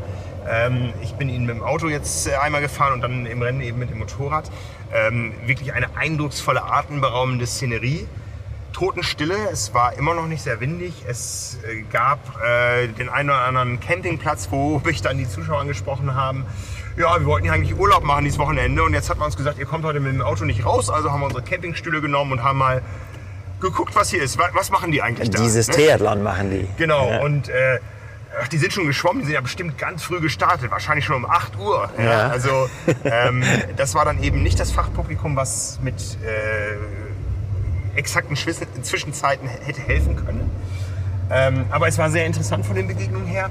Und was ich auch noch interessant fand, und das musst du mir jetzt mal erklären, da im Snow Canyon, wie gesagt, es war totenstill. Es waren ja trockene Bedingungen. Jetzt hier sehen wir, es ist so ein bisschen staubig. Aber wie kann es sein, dass im Profifeld einer Weltmeisterschaft bei Kilometer 160 jedes dritte Fahrrad im Antrieb quietscht? Ja, also das kann äh, durchaus auch ein bisschen daran liegen, dass natürlich auch ähm, ja, im Gegensatz zu früher, als man, äh, also das könnte der Kollege Baranski jetzt alles noch viel besser erklären, aber heute fahren ja eben viele behandelte Ketten. Und behandelte Ketten bedeutet äh, entfettete Ketten erstmal, also sprich äh, dieses ganze Fett, wenn man eine neue Kette aus der Packung holt, dann trieft die ja quasi. Ne? Die ist ja einmal komplett. Und das ist nicht da unbedingt drauf, damit das alles schön schnell läuft, sondern das ist da drauf, dass es, dass es quasi vor Korrosion geschützt bleibt in der Packung. Das kommt alles komplett runter und dann kommt eine Spezialbehandlung drauf. Ne? Also mit was auch immer. Und die mit, quietscht. äh, nein, die quietscht, die quietscht nicht, aber die hält nicht besonders lange. Ne? Also die, die, je nachdem, was du das machst und wie viel du daraus machst, wie gesagt, ich bin kein Experte, trägst du das aber auf und Ja. dann ist das quasi eine Behandlung, die dann, ich sag mal, 200, 300 Kilometer hält. Das ist jetzt aber gefährliches Halbwissen. Wie gesagt, haben wir auch schon mal einen Artikel zu gemacht, Kettenbehandlung und so weiter, Kettentuning. Ähm, und diese Behandlung ist irgendwann weg. Und dann hast du natürlich dann quietscht die Kette. Ja, und Ja, also wenn das klar, schon- je nachdem, wie viel du vorher gemacht hast, du hast halt dann 160 Rennkilometer da drinne und bist das Rad vielleicht auch noch mal auf der Runde davor gefahren, ohne dass du eine neue Kette drauf gemacht hast und dann halt kommst du irgendwann auf die Kilometer. Ja. So erkläre ich mir das. Also wenn da schon vier Stunden mit 300 Watt drinstecken, dann quietscht die Kette. Halt mal das Ja, fest. ja, ja, also kann Ich würde es wahnsinnig so. machen. Ja? Also ein Fahrrad, das Geräusche Ja, macht, ist nicht gut gemacht. Nein, natürlich nicht. Ja, das ist natürlich, das ist ein bisschen, dein, Luftdruck, dein Luftdruck verändert sich auch während des Rennens. Du fährst ja nicht mit dem, äh, kommst nicht mit dem gleichen Luftdruck nach 180 Kilometern in die Wechselzone, mit dem du losgefahren bist. Ich, ich, ich komme nicht mal mit, äh, mit Luftdruck über 180 Kilometer. Eh, Aber das so ja- ist es, genau. Du hast da drei verschiedene Luftdrücke drin Ja. unterwegs, genau. Man hat vorher auch über den Belag und ähm, ähm, die Reifenwahl Ja. gesprochen. Ich habe wenig Pannen gesehen. Ja, Ja, äh, wurde wohl gut gefegt offensichtlich noch. es war jetzt meine 23. Ironman WM. Ich erinnere mich noch an die ersten Jahre, da hast du jeden Kilometer jemanden stehen sehen auf dem Queen K Highway. Da war sowohl der Belag noch schlechter als auch das Reifenmaterial. Ja. Da muss man wirklich sagen, da hat die Technologie im Reifenbau ähm, ordentlich was geleistet. Also äh, wenn man keine Fehler macht und gut vorbereitet ist, dann kommt man über die 180 Kilometer. Ja, und wenn man keinen Pech hat. Ne? Also Ganz du genau. kannst natürlich auch bei aller guten Vorbereitung kannst du immer noch über diesen einen, über diese eine Scherbe fahren, die da äh, in der Nacht noch gelandet ist oder wie auch immer und dann ja, dann erwischt sich halt. Äh, Wir hatten ja im Vorfeld auch darüber gesprochen. Ich habe natürlich, ich bin die, die Runde ja, mit den Anstiegen und dann mit den Abfahrten ja auf der sogenannten Shoulder gefahren, wie das hier heißt, auf dem Ja. Seiten, Seitenstreifen. Äh, Und der war schon extrem dreckig. Also viele Kiesel. Du hast auch gesehen in der Sonne, alles glitzert. Das heißt, überall lagen so kleine Scherben und so weiter. Und wir haben dann ja danach auch die, die Reifen gecheckt. Äh, Das wäre mit einem sagen wir mit einem sehr leicht laufenden Reifen wäre das nicht gut gegangen. Da waren Okay. schon wirklich Schlitze drin. Ja. Bei den Profis glaube ich und jetzt dann auch für die Age-Gruppe am Feld war es ein bisschen was anderes, weil die konnten natürlich auf der Straße fahren, die mussten nicht auf diesem Seitenstreifen fahren. Und das haben wir im Vorfeld auch gehört, es gab Kehrmaschinen, die da doch drüber gefahren Ja. sind. Also auch da wieder alles richtig gemacht vom Veranstalter. Top dafür gesorgt, Ja. dass das da in Ordnung war. Ich habe hier auf der Shoulder der Interstage schon die eine oder andere Klapperschlange eben gesehen und beim Näherkommen habe ich dann gesehen, auch das sind nur kaputte Reifen. Ja, ja, also Äh. äh, das Reifenthema ist in Amerika ein anderes als bei uns. Also der, der Asphalt ist insgesamt halt rauer. Ja, Und hier dann auch war er sehr, sehr unterschiedlich. Also Ja. es gab, gibt Bereiche, die, äh, wo, wo man wirklich sagt, so, puh, hoffentlich ist das Ja. bald vorbei. Und der angesprochene Snow Canyon von dir zum Beispiel lässt sich fantastisch fahren. ja. Und auch da in dem Zusammenhang, die Sonneneinstrahlung ist da und dieser Asphalt wird richtig, richtig heiß. Ja. Ich habe das noch nie so erlebt. Also wir haben uns im Zielbereich dann noch drüber unterhalten. Ich habe mir immer wieder meine Nase an der Kamera verbrannt, weil die Kamera halt da im Zielbereich in der Sonne lag oder stand. Ähm, und immer wenn ich die dann hochgenommen habe, ich hatte zwei Kameras am Start da und mir vors Gesicht gehalten habe, ich habe mir die Nase verbrannt am Kamerabody. So heiß ist der geworden. Ja. Ich bin froh, dass der durchgehalten hat. Aber so geht's ja mit dem Asphalt auch. Ja, der wird auch richtig heiß. Der ist nun mal dunkel, ja, und äh, das ist kein besonderes Kühlmaterial. Das kann natürlich auch Auswirkungen auf die auf die Reifenperformance haben. Die Reifen werden ja genauso heiß. Ja, wobei ein warmer Reifen jetzt erstmal immer noch besser läuft als ein kalter Reifen. Also von daher, das Ja. ist schon mal gut. Und solange er nicht schmilzt, nein, der rotiert ja auch, der wird ja äh, gedreht, das ist ja vom, vom Fahrtwind, das ist kein Problem. Ja. ja, Stichwort Snow Canyon, das war meine letzte äh, Begegnung dann mit den Top-Profis und es war eine Freude, Florian Angert da als erstes hochfahren zu sehen. Ja? Also ein Deutscher führt die Ironman-Weltmeisterschaft an. Das kennen wir aus der Vergangenheit, das kennen wir äh, aus der längeren Vergangenheit. Äh, Ein Faris Al-Sultan hat es gemacht, ein Hellriegel, ein Starter, das waren alles die Überbiker. Wir wissen es von Jan Frodeno, dass er sich da nie versteckt hat und irgendwann die Initiative übernommen hat. Ähm, ja, jetzt ist es Florian Angert gewesen. Also so ein bisschen aus Tradition, auch ein Boris Stein, äh, dem ist das jetzt nicht so gelungen, aber ein Ja. Florian Angert führt das Feld der Ironman-Weltmeisterschaften an und ähm, man hat auch gesehen, der fühlt sich wohl in der Position. Ja, für ihn ist es genau so gelaufen, wie er, wie er sich das gewünscht hat und wie er auch eigentlich ja fast davon ausgehen konnte, wenn es normal läuft. Also Ja. sprich Spitzengruppe beim Schwimmen, da ist er einfach in der Lage, das äh, so selbstbewusst sagen zu können, da gehöre ich hin. Ne? Wenn, Ja. wenn es die nicht gewesen wäre, wäre irgendwas schiefgegangen. Ja. Ähm, und dann ja, ein, ein konstantes, cleveres Rennen zu fahren auf dem Rad. Äh, eben dann in den Momenten, wo, man, wo er gesehen hat, irgendwie, ich bin vorne, ich will mich auch beteiligen, ne? weil man hat ja natürlich auch ein Interesse daran, dass diese Gruppe gut funktioniert. Ne? Man, man will ja nicht eingeholt werden. Und Ja. wenn man schon mal ein paar zusammen hat, dann muss das auch so sein. Aber klar, wenn du dann äh, Leute dabei hast, die dann immer wieder nach vorne fahren und dann ja auch das Tempo so anziehen, dass es dann halt für dich se- selbst eigentlich zu viel Einsatz bedeuten würde, dann hat er es einfach auch clever gemacht und hat sich dann wiederum am Ende, ich glaube für, was hat er gesagt, 100 Kilometer oder so, sich dann hinten eingefunden, weil er gesagt hat, ja, was soll ich da machen, warum soll ich da vorne rumturnen, das, wenn ich dann eh wieder überholt werde, das ist alles ver verschwendete E- Energie, äh, die er dann viel lieber in den Anstiegen eingesetzt hat. Ja. Ne, Wo, wo er einfach gesagt hat, ich kann äh, dann da, wenn ich da reingehe, äh, in gewisser Weise das so ein bisschen steuern, dass wir da jetzt nicht total durchdrehen. Und ich bin halt aber schon mal mit meinem Rhythmus drin. Und äh, ja, wenn mich dann einer überholen will, dann soll er es machen. Wenn er meint, er, er hat genug Saft, um das dann äh, da durchzustehen. Aber dann äh, hat er es so ein bisschen kontrolliert ne, Ja. am Berg. Und das ist einfach, ja, wie du gesagt hast, also bis dahin alles top für ihn gelaufen. Ja, ja, also wirklich eine, eine schöne Show. Ähm, er passte dahin, er passte da rein und hat da wirklich auch gute Werbung für sich und den Sport gemacht. Ja, das Ganze wurde ja auch live übertragen dann nach Deutschland und Ja. äh, natürlich ist das auch dann die Position, wo die wenigen Fotografen auf ihre Bilder hoffen und das hat er gut gemacht. Ja, ähm, danach kam eine große Lücke. Ich habe dann da noch auf die Frauen gewartet, habe also einen Großteil des Männerfeldes da gesehen und bei den Frauen war es dann eben in dem Moment für mich eigentlich klar, das lässt sich eine Daniela Rief nicht nehmen. Ja, die ähm, würde nicht so dominant auf dem Rad wirken, wenn sie nicht wüsste, was sie noch auch hinten raus kann. Ja, äh, klar, jetzt kommen wir vom Rathaus, jetzt wissen wir, dass das funktioniert, aber auch, äh, ich sag mal, auch bei Daniela Rief äh, wäre es ja im, äh, im, jetzt kann man natürlich wieder sagen, irgendwie so, nein, das war nie äh, möglich, dass sie einbricht oder so weiter, ne?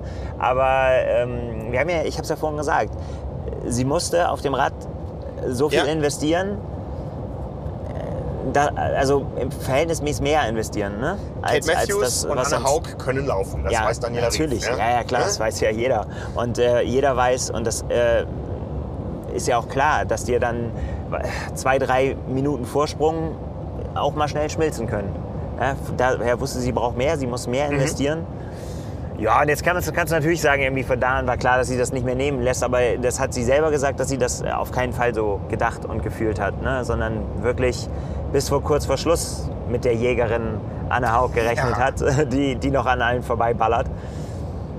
Ja, aber krasse Performance. krasse Performance, ne? Das, das muss man so sagen. Also ein, ein dann einsames Rennen. Ähm, die Abstände waren ja nicht gigantisch groß. Ja, es war ja, war ja äh, zu dem Zeitpunkt nicht so, dass man jetzt ewig hätte warten müssen, wie wir es von, von kleineren Rennen kennen. Aber ich hatte da ein gutes Gefühl für sie. Ja, klar. Ja. Also, ähm, also ja, auf jeden Fall kann man, also man kann das jetzt ja nicht voneinander trennen. Man weiß ja, wie es ausgegangen ist.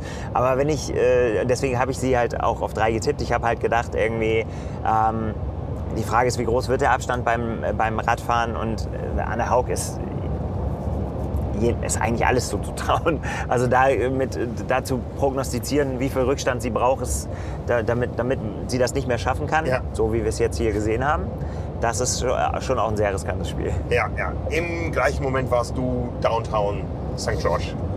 Ja, ich bin äh, dann raus und habe mir ein Plätzchen gesucht und habe gesagt, ich gehe nicht direkt unten zur, zum Wechsel zur Radabgabe, weil es, wo es dann interessant wird, ist, weil die Strecke so gestrickt ist, dass du dann eben dein Rad parkst und dann geht es sofort bergauf zu dieser Diagonal Street, äh, die auf der Karte war. Sprich, man, man, man muss gleich einen Anstieg äh, laufen und danach kommt man auf eine elendig lange Gerade die immer so ein bisschen kleine Wellen macht, aber tendenziell ganz leicht bergan geht. Ja. Und das ist so ekelhaft nach dem Radfahren, wo du sowieso das Gefühl hast, du bist der langsamste Mensch der Welt. Ja. Ne? Und dann geht es auch noch ein bisschen bergauf. Aber so, dass äh, dein Kopf dir nicht sagt, das geht bergauf, sondern nur deine Beine sagen dir das. Ja, ja. Und dann kannst du wirklich, das müssen ja, also gute Sicht herrschte, es war keine, Ja. keine, keine es war nicht die Sicht.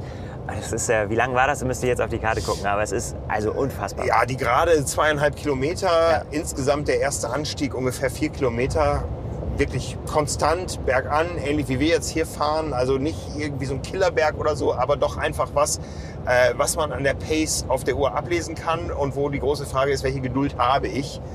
Äh, wie weit gucke ich überhaupt auf die Uhr ähm, und lasse mich davon beeinflussen, weil ich das Gefühl habe, ich bin langsam und ich sehe es auch noch. Ja, also das muss man einfach in seinem Mindset vorher verankert haben, dass diese Pace einfach mal eine andere ist, als ich die normalerweise auf den Asphalt bringen kann, wenn ich in Frankfurt oder sonst wo aus der ersten Wechselzone rauslaufe, wo es einfach erstmal flach ist Ja.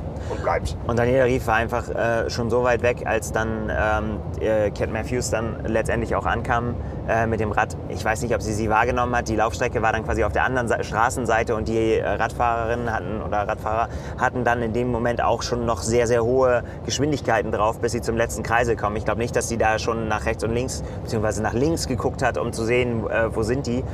Äh, Das dürfte für sie relativ schwierig gewesen sein, da, da äh, Daniela Rief auszumachen und der Abstand war einfach schon sehr, sehr, sehr groß. Und wenn du dann da hochkommst und siehst, guckst nach vorne und weißt, okay, die, die ich einholen will, die ist ja erstmal weg. Ja, ja. Dann ziehe ich sehr meinen Hut davor, da nicht aufzugeben bei diesen Bedingungen und zu sagen, so, ja, dann jetzt mal ran an die Arbeit. Dann wollen wir mal jetzt Minute für Minute, wollen wir uns da jetzt mal ranbeißen. Ranbeißen, das ist der richtige Ausdruck, genau. Ja. Ja, wir sind auf der Laufstrecke. Ich habe mich dann an diesem höchsten Punkt der Laufstrecke absetzen lassen und bin äh, gen Ziel gewandert. Ja, wir durften also nicht ganz bis ins Ziel reinfahren, aber ich habe gedacht, ich nutze die Gunst der Stunde und ähm, bin auf der Laufstrecke dann zu Fuß unterwegs. Es war heiß. Ich habe die Athleten bedauert. Ähm, zum Glück sind die Verpflegungsstellen in Amerika enger gesetzt als in Deutschland. Ja, hier gibt es, glaube ich, jede Meile eine. Ja, und ähm, auch, auch ich musste die in Anspruch nehmen, weil es einfach richtig, richtig heiß wurde.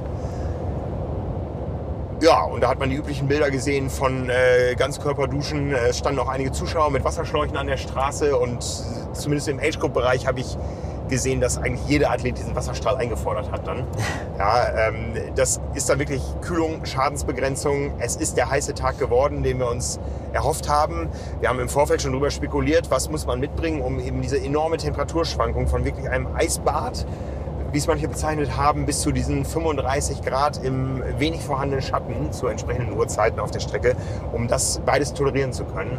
Also ähm, ja, die Herausforderungen waren wirklich so, dass man sagen kann, eine würdige Weltmeisterschaft von den Bedingungen her. Es war jetzt nicht irgendwo so ein Rennen, was so, was so durchläuft, ja, wo sich, wo sich Pulks bilden auf der Radstrecke und dann man läuft den Marathon zu Ende flach.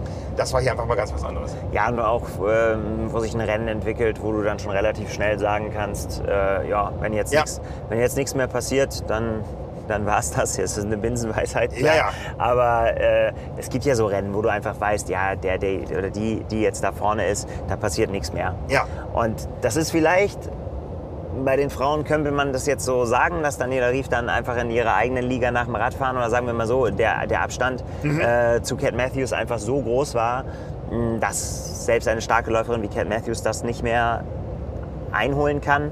Und dann ähm, Daniela Rief ja auch wusste, dass Anne Haug auch da wiederum noch Rückstand hat Ja. und äh, nicht Cat unmittelbar im Nacken sitzt.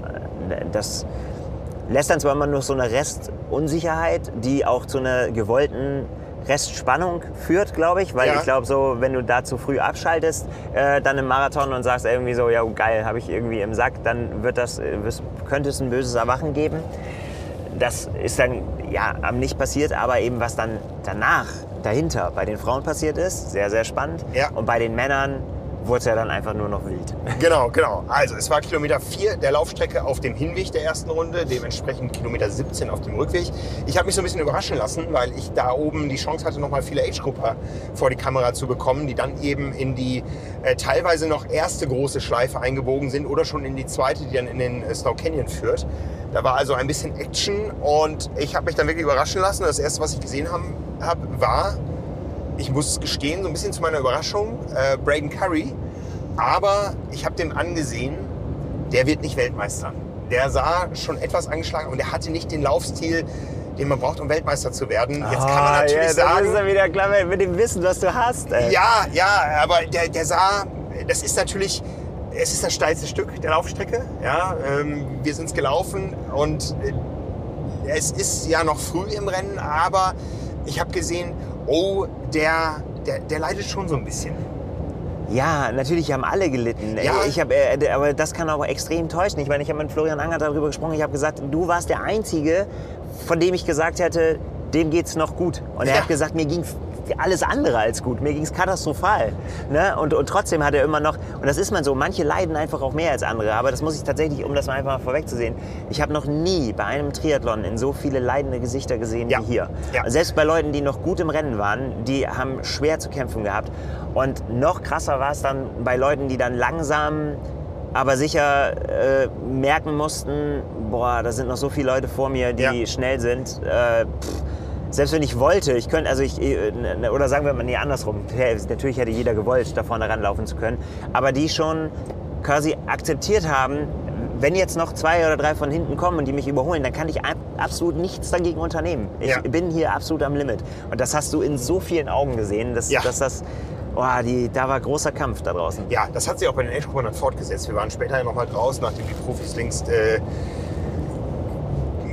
gefeiert, geduscht und geehrt waren. Ähm, und es war doch deutlich mehr Wandertag, als wir das äh, vom Queen K und Energy Lab und so weiter aus Kona kennen. Ähm, Okay. was natürlich auch für die Diversität dieses Feldes spricht, dass eben nicht nur hardcore qualifizierte Athleten aus den Slotvergaben am Start waren, sondern eben Locals und die Athleten, die über ihren äh, Ranking-Status, über mehrere Rennen, die sie gesammelt haben, noch eingeladen wurden. Äh, das hat man deutlich gesehen. Das war in dem Sinne dann im hinteren Feld eine andere Weltmeisterschaft, aber äh, gelitten hat da jeder. Ja. Ja, auf unterschiedlichem Niveau. Ja, aber das ist das Schöne an dem Sport. Es ist eben doch für alle gleich und ähm, die Distanz ist für alle gleich, die Bedingungen sind für alle gleich. Und da kann ich dir voll recht geben, leidende Gesichter überall, wo man hingeschaut hat. Ja, und dann aber tatsächlich auch wieder äh, Dinge, die da passiert sind, ähm, dass ja, es einfach Verschiebungen in den Positionen gab. Man kann es ja so sagen, also dann ja, so Leute wie Kyle Smith, Sam Laidlow, mh, Danny Beckegaard auch, äh, ne, die, die, die dann schon auch für ihren Einsatz auf dem Rad dann auch gebüßt haben. Also vor allen Dingen dann auch Kyle Smith und auch, ja, und auch Sam Laidlow, die so hat Florian Angers auch gesagt, danach in einer Pace losgelaufen sind, von der Florian Angert gesagt hat, so Leute, ich glaube nicht, dass ihr das schafft. Und, Ja. wenn, und wenn, dann herzlichen Glückwunsch, das war kein Zitat, das ist über, übertragen, im übertragenen Sinn, ne? ähm, wo er gesagt hat, einfach, die sind so unfassbar schnell losgelaufen, dass das dann auch ja, zu Schäden führen wird. Ja. Das ist ja letztendlich auch passiert. Ja, was kann man, was kann man sonst sagen? Braden Curry tatsächlich, da habe ich dann so ein bisschen Ja, habe ich mich selbst so ein bisschen über mich geärgert, weil ich meine, wie oft haben wir das in den letzten Jahren äh, gesagt, immer wenn man über, äh, über Favoriten redet, äh, auch letztes Jahr in Rot, ne? als er dann äh, sich entschlossen hat, nach, nach Rot zu kommen und da seine Saison zu machen, als nachdem es äh, schwierig wurde und Hawaii, Absage und so weiter. Ähm, ein Athlet, den du immer auf dem Schirm haben musst, weil er nämlich gut schwimmt, immer dabei ist. Da war er diesmal sogar noch besser, als, als er sich selber eingestellt hat. Guter Radfahrer und äh, guter Läufer.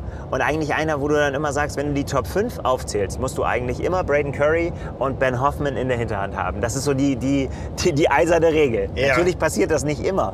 Aber dass er dann ganz nach vorne gekommen ist und äh, da habe ich dann gedacht so, Mann ey, warum hast du eigentlich nicht an Braden Curry gedacht? Aber gut, war dann halt so. Ja. Ne? Ja. Und, äh, aber er er hat dann das, und das liebe ich, wenn Menschen ihr Herz in beide Hände nehmen und einfach sagen so, egal, ich versuch's. Und wenn es dann nicht reicht am Ende, dann ist es halt so. Aber ich will jetzt hier heute gewinnen und wenn ich abwarte, dann gewinne ich nicht.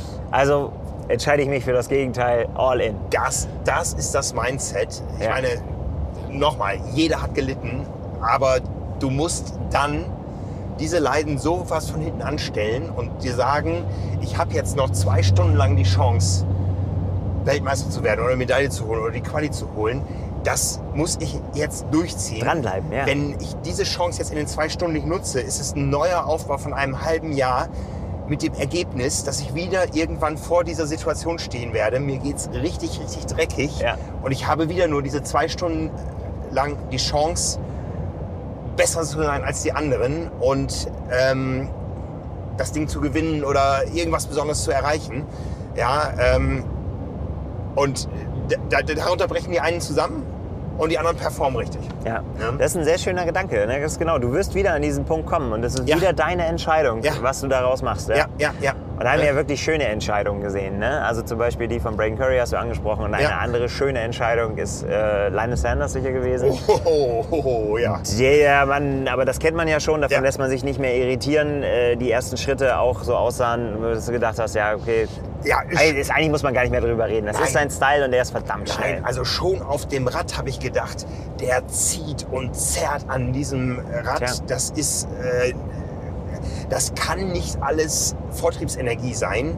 Da geht so viel in ähm, alles andere Flöten an, an Watt, die, die das Gesamtkörpersystem aufbringt. Das landet nicht alles auf der Pedale, aber er ist schnell damit, ja.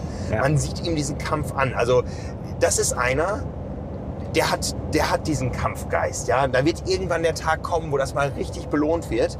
Ähm, der gibt nicht auf, egal, egal in welcher Situation er ist. Ja? Also der zieht das durch und ähm, ja, Hut, Hut, Hut, Hut ab. Ja, großartiges Kino war es ja dann tatsächlich im, im Zielbereich. Wir haben alle, nachdem äh, Christian Blumenfeld dann im Ziel war, was ja irgendwann dann ab einem gewissen Zeitpunkt ähm, erwartbar war. Christian Blumenfeld holt sich auch noch dieses Ding, nachdem er so vieles andere gewonnen hat. Ja, auch da natürlich Außensicht von uns war das erwartbar. ne? Er hat auch gesagt, so ganz Ja, sicher ja. war er sich da zwischendurch nicht. Ja, ja, aber wir sind ja lange noch im Geschäft. Ja. Wir- Das, haben, wir- das haben wir oft Also wir wissen das schon besser als er, ne? Genau. Ich wusste erst im Überschreiten der Ziellinie, dass ich das Ja, Ding gewinnen ja, werde. oft gehört, da gibt es ja, auch ja. viele Plattitüden. Ja, ne, es gibt aber auch Sarah True. Ja, es gibt auch Sarah True, ja. Äh, Frankfurt 2000, wann war es? 19? 19, ja. ja ähm, 700 Meter Sichere. Siegerin, 700 Meter vor dem Ziel, kompletter Zusammenbruch, DNF und äh, ganz übler Tag, ja.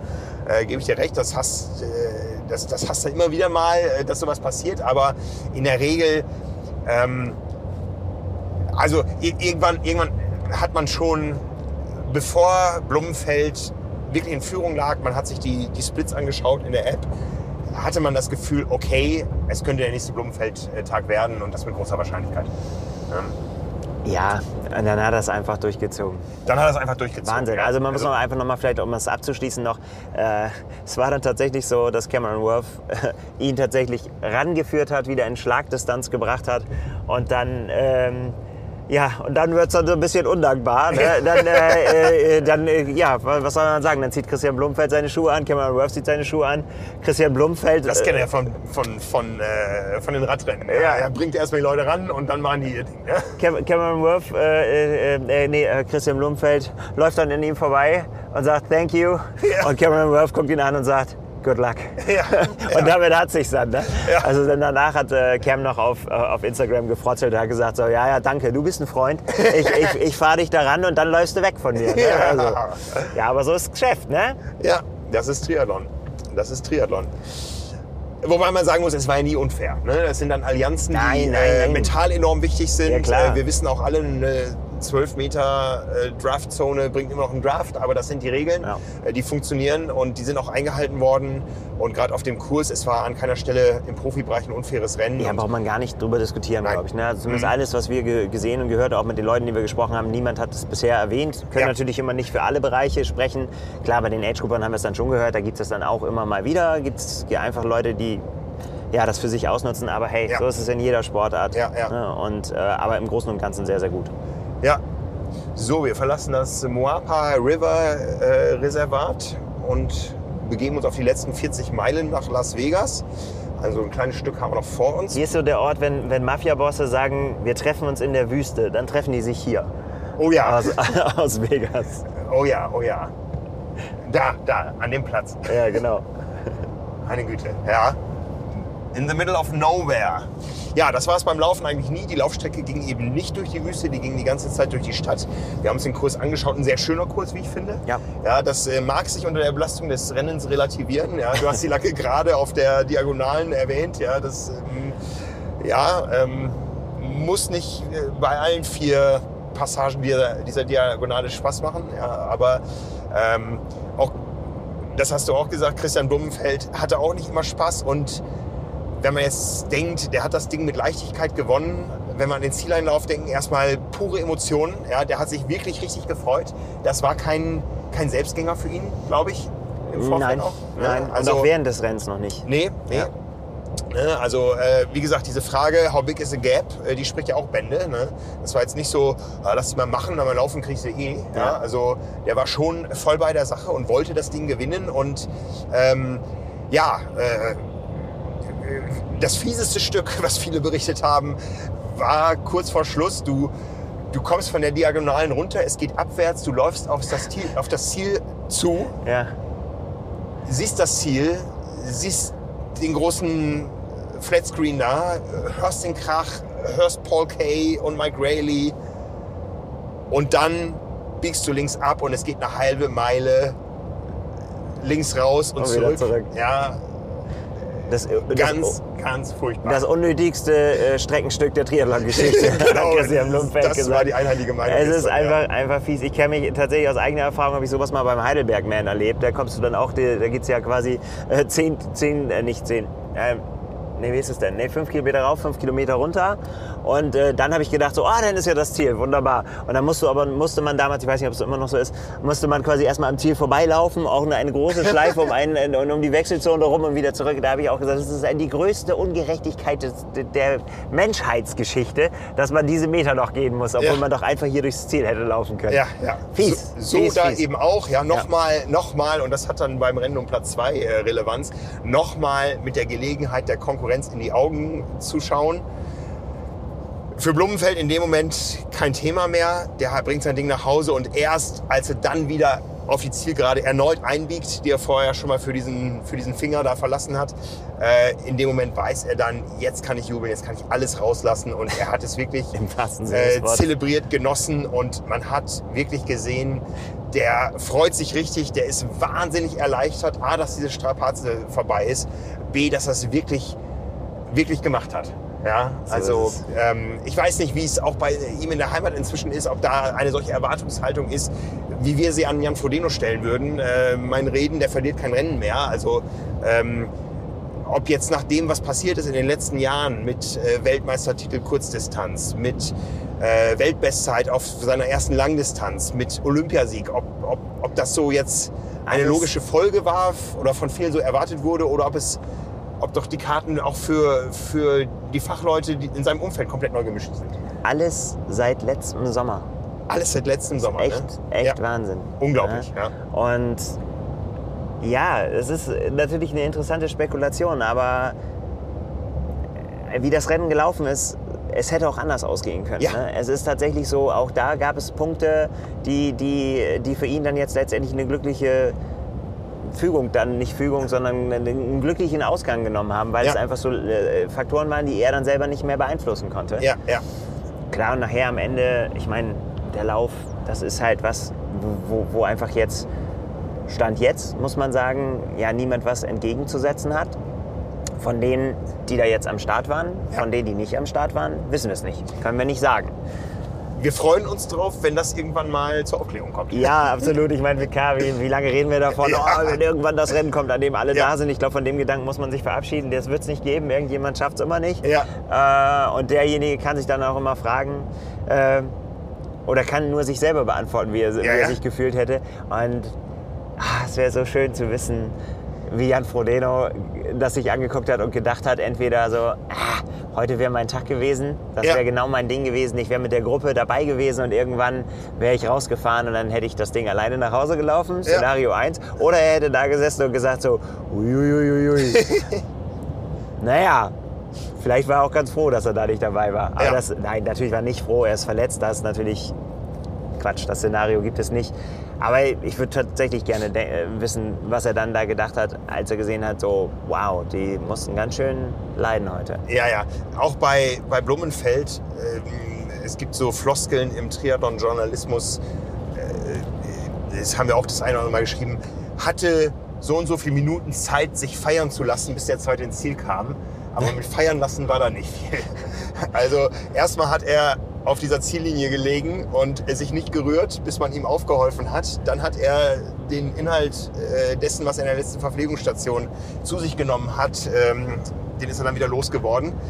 Und äh, dann hat er erstmal im Schatten da völlig apathisch äh, einen Moment gesessen, bis er dann wieder so ein bisschen zu sich kam und ja, ähm, das Zielinterview geben konnte, was eigentlich normalerweise direkt nach Zieleinlauf stattfindet, äh, wo Mike Rayleigh dann mit der typischen Geste, der Halsabschneider-Geste, Leute da oben, jetzt macht mal die Musik aus, jetzt spricht der Champion, das hat einen Moment gedauert. Ja, ja. Und äh, du hast gesagt, ja, er hat alles rausgelassen im wahrsten Sinne des Wortes und äh, hat nachher bei der Pressekonferenz gesagt, also dass er das schon kennt, also dass das nicht ungewöhnlich ist. Ich meine gerade Ja, aus, von Kurzdistanz. ich kenn's aus Tokio, Genau, weißt genau. du, ne, da patschst du.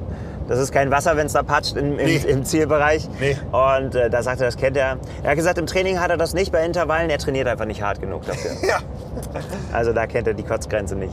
ja, ja. Hier hat er sie überschritten und wir waren aber in dem Moment eh schon gar nicht mehr so gebannt auf äh, einen Christian Blumenfeld, von dem noch nicht viel zu erfahren war, sondern haben uns umgedreht und auf den großen Monitor geschaut und den Kampf um Platz 2 angeschaut.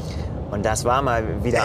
einer. Ne? Das war mal wieder einer Ein nach, nach dem Geschmack der Zuschauer. Und da konnte man dann auch tatsächlich auch sehen, äh, mit was für einer Fanbase Lionel Sanders ausgestattet ist. Absolut. Äh, das war schon Ich glaube. Lionel Sanders ist der Einzige, der der Meinung ist, dass dieser Abstecher auf der Zielgeraden nicht äh, unnütz ist. Ja? Denn da hat es sich nochmal entschieden, das Rennen um Platz 2. Man kann den noch nutzen, ne? Ja, Wahnsinn, ja klar, mit Hubschrauberperspektive und so konnte man sehen, der kommt jetzt ran. ja. Und Braden Curry hat tapfer gekämpft. Braden Ja. Curry hat tapfer gekämpft, aber ich liebe dieses Gesicht von Lionel Sanders in solchen Situationen. Das ist dieses, dieses Face Ein. Grinder, wie die Amerikaner sagen. Oder Ja. digging deep. Also wirklich tief graben, um wirklich irgendwo noch was zu finden, Ja. was man verbrennen kann, was man in Energie umwandeln kann. Irgendwas, was einen noch weiter nach vorne hält. Ja, Und das ist, ah, ich glaube, körperlich, ja, können das alle, aber dann letztendlich dann da so hart zu bleiben zu sich selbst und irgendwie das Tempo hochzuhalten, das ist eine außergewöhnliche Fähigkeit, die er hat. Die ihn allerdings, das muss man auch sagen, meistens, wenn wir ihm dann gratulieren zu so einer Leistung, dann gratulieren wir ihm zum zweiten Platz. ja. Und, äh, Und den ist er sowas von satt. das, das ist er.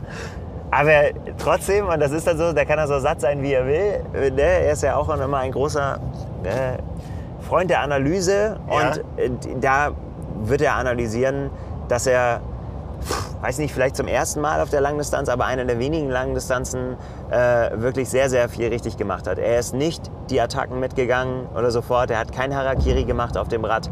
Er hat nicht übertrieben, äh, hat nicht zu viel Körner verbrannt, ist auf der Laufstrecke geduldig geblieben, hat seinen ist komplett bei sich. Wie hat er das gesagt? Es waren äh, acht Stunden Meditation. So. Äh, Er hat gesagt, er ist einfach bei sich geblieben und, und hat sein Ding gemacht Und dann hat er zugepackt, als er gesehen hat, so, jetzt, jetzt bin ich in Schlagdistanz. Ja, ja, ja. Ganz, ganz, ganz großes Kino. Also ähm, Hut ab vor dieser mentalen Leistung auch. Ja, ich meine, die waren ja beide komplett am Anschlag. Ja. Ne? Die haben ja beide diese 225 Kilometer hinter sich gehabt. Und die haben beide unterwegs schon, ich habe es erwähnt, wie der Sanders auf dem Rad gekämpft hat, wie man ihm das ansieht. Ja, also das hatte für mich nichts Meditatives. Äh, ja. ne, ähm, äh, jeder meditiert auf seine Weise. Das war Einzelzeitfahren. Ja, ja, Und es ja. war ein sehr, ja. sehr langes. Genau, genau. Das war auch äh, eins der Schlagworte, was neben äh, No Man's Land viel ähm, Time Trial. Ja. Ja. also das kennen wir anders vom Queen Queen Kai Highway. Auf der ersten Hälfte des Radkurses nach Harvey fährt der große Express, ja, und man ist dabei und dann äh, kann man erstmal Haken dran machen, Check bis Kilometer 90 bin ich in Schlagweite, danach wird es sich zerlegen, danach geht das Rennen los. Das war hier nicht so. Ja, also ähm, ja, also ein, ein großartiger Kampf, den Lionel Sanders dann gewonnen hat, ja, und äh, auch, auch diese Bilder im Ziel, zwei völlig fertige, die sich in Respekt dann gezollt haben, ja, also eine, eine typische Lionel Sanders äh, Situation. Wieder mit Platz zwei, ja, ähm, was ihn wurmt, ja, äh, wo er aber, wie wir ihn kennen, so gewaltige Motivation rauszieht. Er ist noch jung, also an dem werden wir noch viel, viel Freude haben. ne? Ja, das war einfach fantastisch. Wir mussten dann äh, bei der Pressekonferenz danach, äh, äh, Lionel und, und Christian waren sehr früh da, haben dann da vorne gesessen auf dem äh, Podium und mussten auf Braden Curry warten, der auch dann nicht gekommen ist. Der Ja. musste medizinisch versorgt werden. Den hat es dann doch ein bisschen mehr zerlegt noch. Ja, ja. Ähm, die saßen dann da und äh, fingen an zu plaudern und das hat keine, keine äh, 30 Sekunden gedauert. Da hat äh, Lionel angefangen, Christian nach seinem Training auszufragen und er hat gesagt, sag mal, wie machst du das mit diesen Intervallen? Das wollte ich dich schon immer mal fragen. Ne? Und äh, Christian hat da gesessen und hat ihm das wirklich bereitwillig ausgebreitet, äh, was er macht, was er nicht macht, was er glaubt, äh, dass das was bringt, warum er das macht, dass er auch Fehler gemacht hat im, im Training, dass, sie, dass er das auch analysieren muss, dass er auch nicht mit allem, ne? also nicht, nicht, äh, funktioniert nicht immer alles.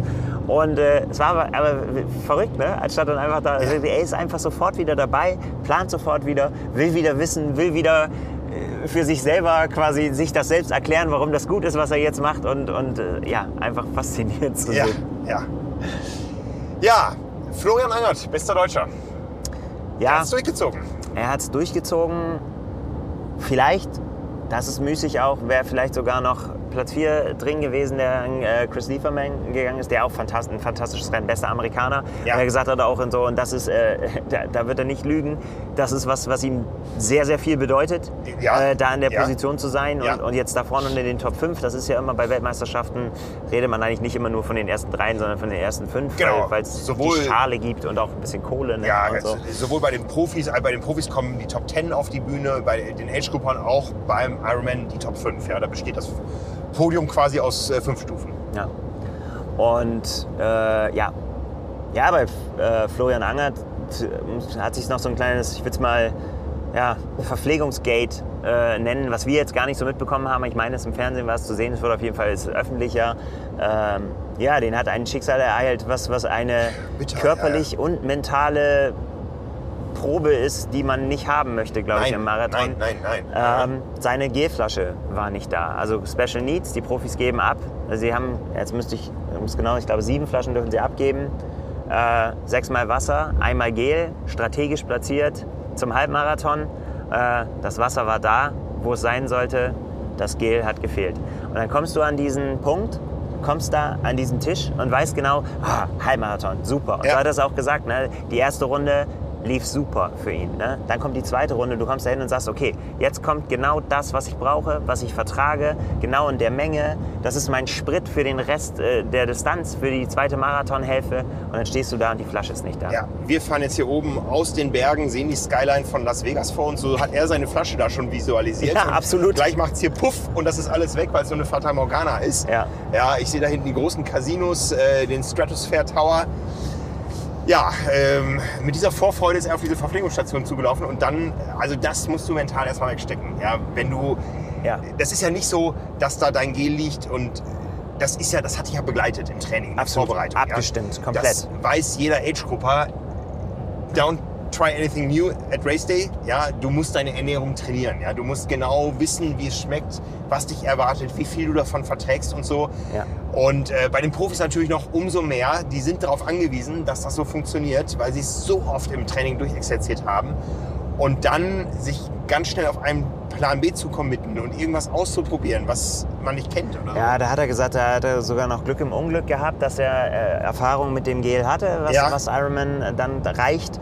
Ähm, Wir haben, wir haben ein Foto, wo er sogar das Ja, so, ja, liest. Ja, so äh, und da geht es ne? in die Tat, es geht um die Salzmenge, ne? weil Ja, ja. äh, gerade bei so einem Wetter ist es halt extrem wichtig, dass du, und wenn du ein Vielschwitzer bist und weißt, du verlierst viel äh, Natrium, dann, dann musst du einfach dann gucken, dass du deine, deine Elektrolyte auch dann wieder reinkriegst. So, ne? Ja, Habe ich es richtig ausgedrückt? Salz. Ja. Sagen wir, wie es ist. Ja. Das Salz muss wieder rein. ja Und- und, die richtige Menge Kohlenhydrate und so. Und Genau. ähm, wenn du das nicht, nicht weißt, was du in diesen Tüten drin hast, dann musst du erst mal rechnen. Ja, ähm, wie gesagt, das ist eine Wissenschaft für sich. Ähm, da gibt es diese Woche noch ein Webinar bei uns am Donnerstagabend für Power and Pace. Ähm, schaut auf powerandpace.de, da findet ihr das. Das große Webinar mit äh, Coach Björn Giesmann zum Thema Wettkampfernährung. Auch im Nachhinein noch anzuschauen. Aber ähm, ja, zurück zu der Situation. Ähm, er hat das Beste draus gemacht. Ja. Wie gesagt, fünfter Platz bei einer Weltmeisterschaft. Das ist das Ergebnis, was jetzt für ihn steht. Das ist das, wo er aufbauen kann. Es war seine erste Weltmeisterschaft. Er war der jüngste deutsche Profi mit immerhin 30 Jahren hier am Start. Und äh, ja, freut sich auf Kona. Total. Seine, seine, da hat er sich äh, auf- fast diebisch drüber gefreut. Ja. Äh, Über seine, seine Winning Street, nicht Winning Street, sondern äh, unter acht Stunden Strecke, die er hingelegt hat. Alle seine äh, Ironman-Teilnahmen, von denen es jetzt auch noch nicht so wahnsinnig viele gab, aber Ja. alle unter acht Stunden. Und er hat gesagt, Ja. da hätte er eigentlich jetzt bei den Bedingungen nicht mitgerechnet.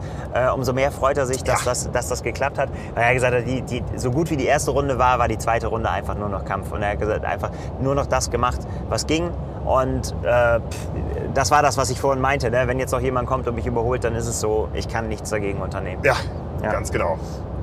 Ja, ähm, Andreas Dreiz, den haben wir immer nicht mehr gesehen. Den hat ein ganz Ja. trauriges Schicksal ereilt. Der ist in ein Motorrad, was auf der Strecke stand, reingerast mit dem Rad.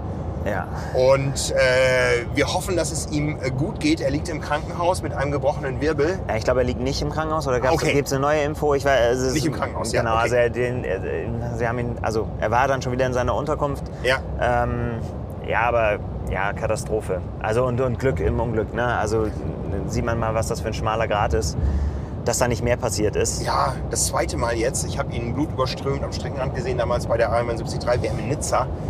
Jetzt hat es ihn wieder erwischt. Also, puh, ja, bitter. Ne? Also von dieser Stelle gute Besserung. Ja, ein, ein gebrochener Wirbel. Wurm, äh, nicht Wurmfortsatz, Dornfortsatz. Ja.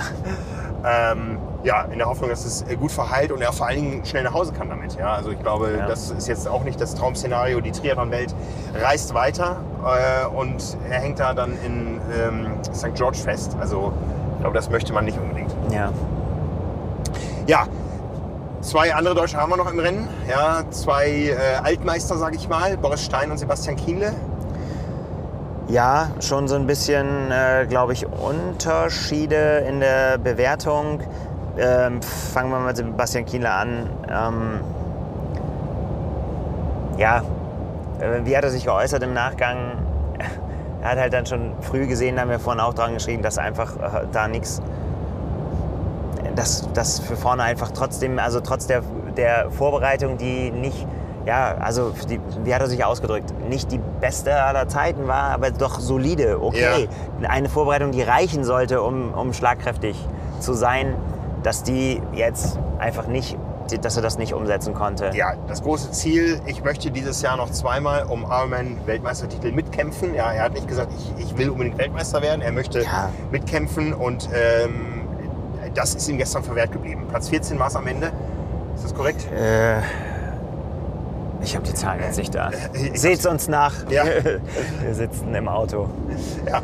Ähm, also nicht, nicht sein Traumergebnis, nicht sein Traumtag. Entsprechend enttäuscht hat er sich auch gezeigt Ja, nachher. sehr emotionales Ne? Statement auf seinem YouTube-Kanal.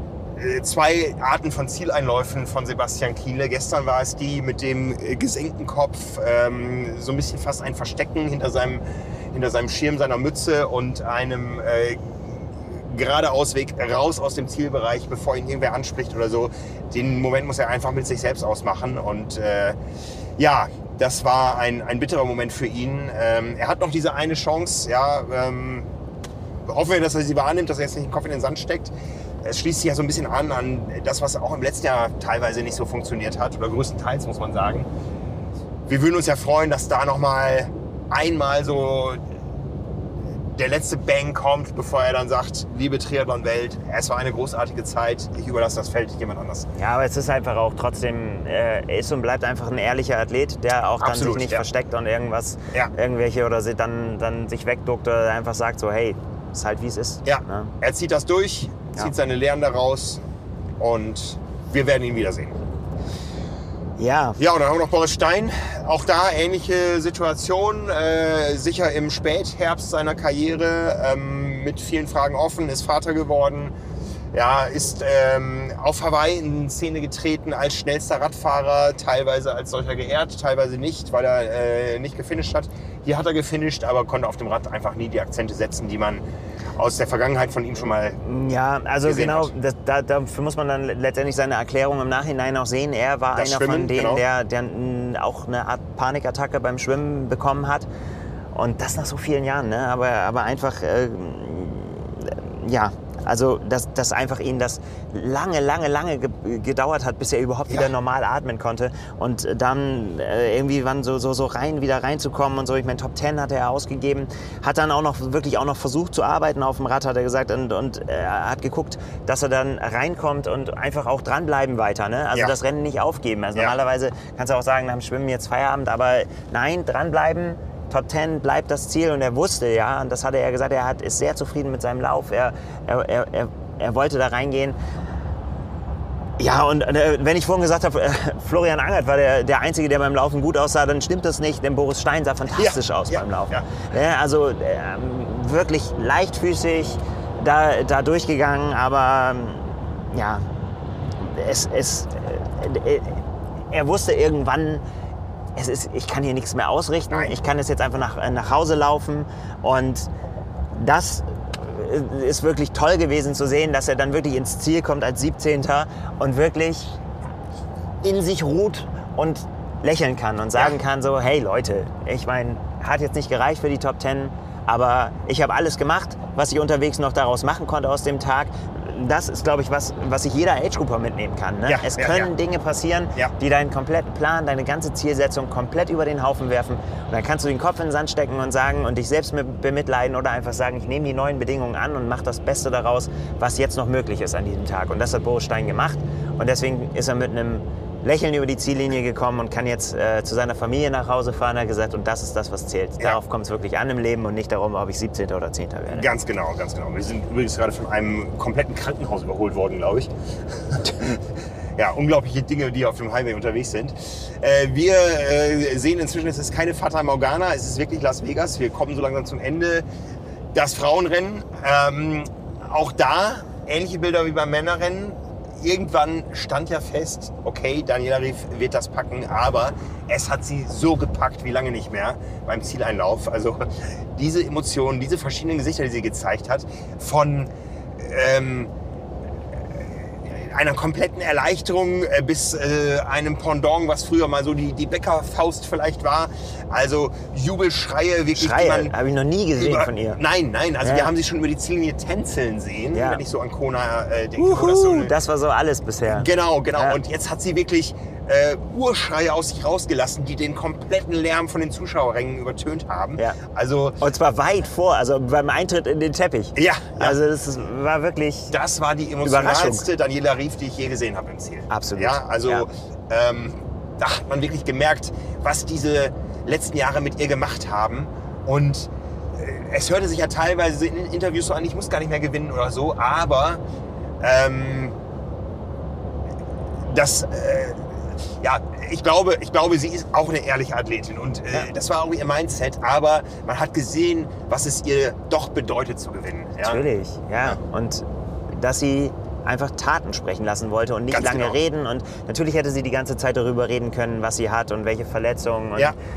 Gürtelrose hat sie Ja. erzählt. Ne? Also wirklich echt schlimme Sachen, ähm, die, die, die, die ihr passiert sind, die sie aus der, und die, die trotzdem dafür, dazu geführt haben, dass sie Rennen gewonnen hat. Ja. Ne? Dass sie Langdistanzen gewonnen hat. Ja. ja. Und es hat dann aber auch dazu geführt, dass sie eben bei der 73 des Weltmeisterschaft halt nicht so äh, das gemacht hat, wie sie sich das selber gewünscht hätte und dass sie dann einmal nochmal alles neu sortiert hat und offensichtlich alles richtig gemacht hat. Ja. Und dass sich das dann auch am Ende, und das finde ich dann auch gut, dass sie sich das dann nicht ganz, am Anfang war sie in den Interviews dann immer noch ein bisschen zurückhaltend und so weiter und am Ende hat sie es dann über Bord geworfen und hat dann gesagt so, ja, das ist eine Genugtuung. Ja. Und sie, Ja. gesagt, sie, Ja. sie, sie hat, kriegt das gar nicht so mit, ne, weil sie das gar nicht verfolgt, sondern bei sich bleibt und so weiter Ja. und auch gar keinen Bock darauf hat. Aber wenn dann immer alle dich darauf ansprechen und sagen irgendwie so, hey, der hast gesehen, was der gesagt hat und geschrieben Ja, und hin und ja, her. Und wenn dann mal sagen, die Leute schreiben dich ab, umgekehrt zu Katrina Matthews, zu der wir ja gleich kommen, ähm, dann glaube ich schon, wenn es dann einfach so weit ist, dann sagst du einfach so, ja Mann, jetzt habe ich es euch gezeigt,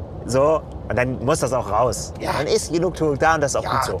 Ja, also ich habe ihr diese Schreie so gegönnt, also großartig. Top. Top-Athletin, sehr vorbildlich. Ja. Ähm, ja. Alles Ja, gut. Katrina Matthews, die hat es dann wieder ins Ziel gebracht auf Platz 2. Ja, also äh, sie trainiert ja unter Björn Giesmann, dem, dem Coach von Power and Pace. Von daher haben wir da so gelegentlich mal Einblicke, wie so der Vorbereitungsstand ist und wie die Erwartungshaltung auch ist und so. Und der Björn hat schon gesagt, aus der wird was. Und jetzt ist sie tatsächlich WM-Zweite. Ja.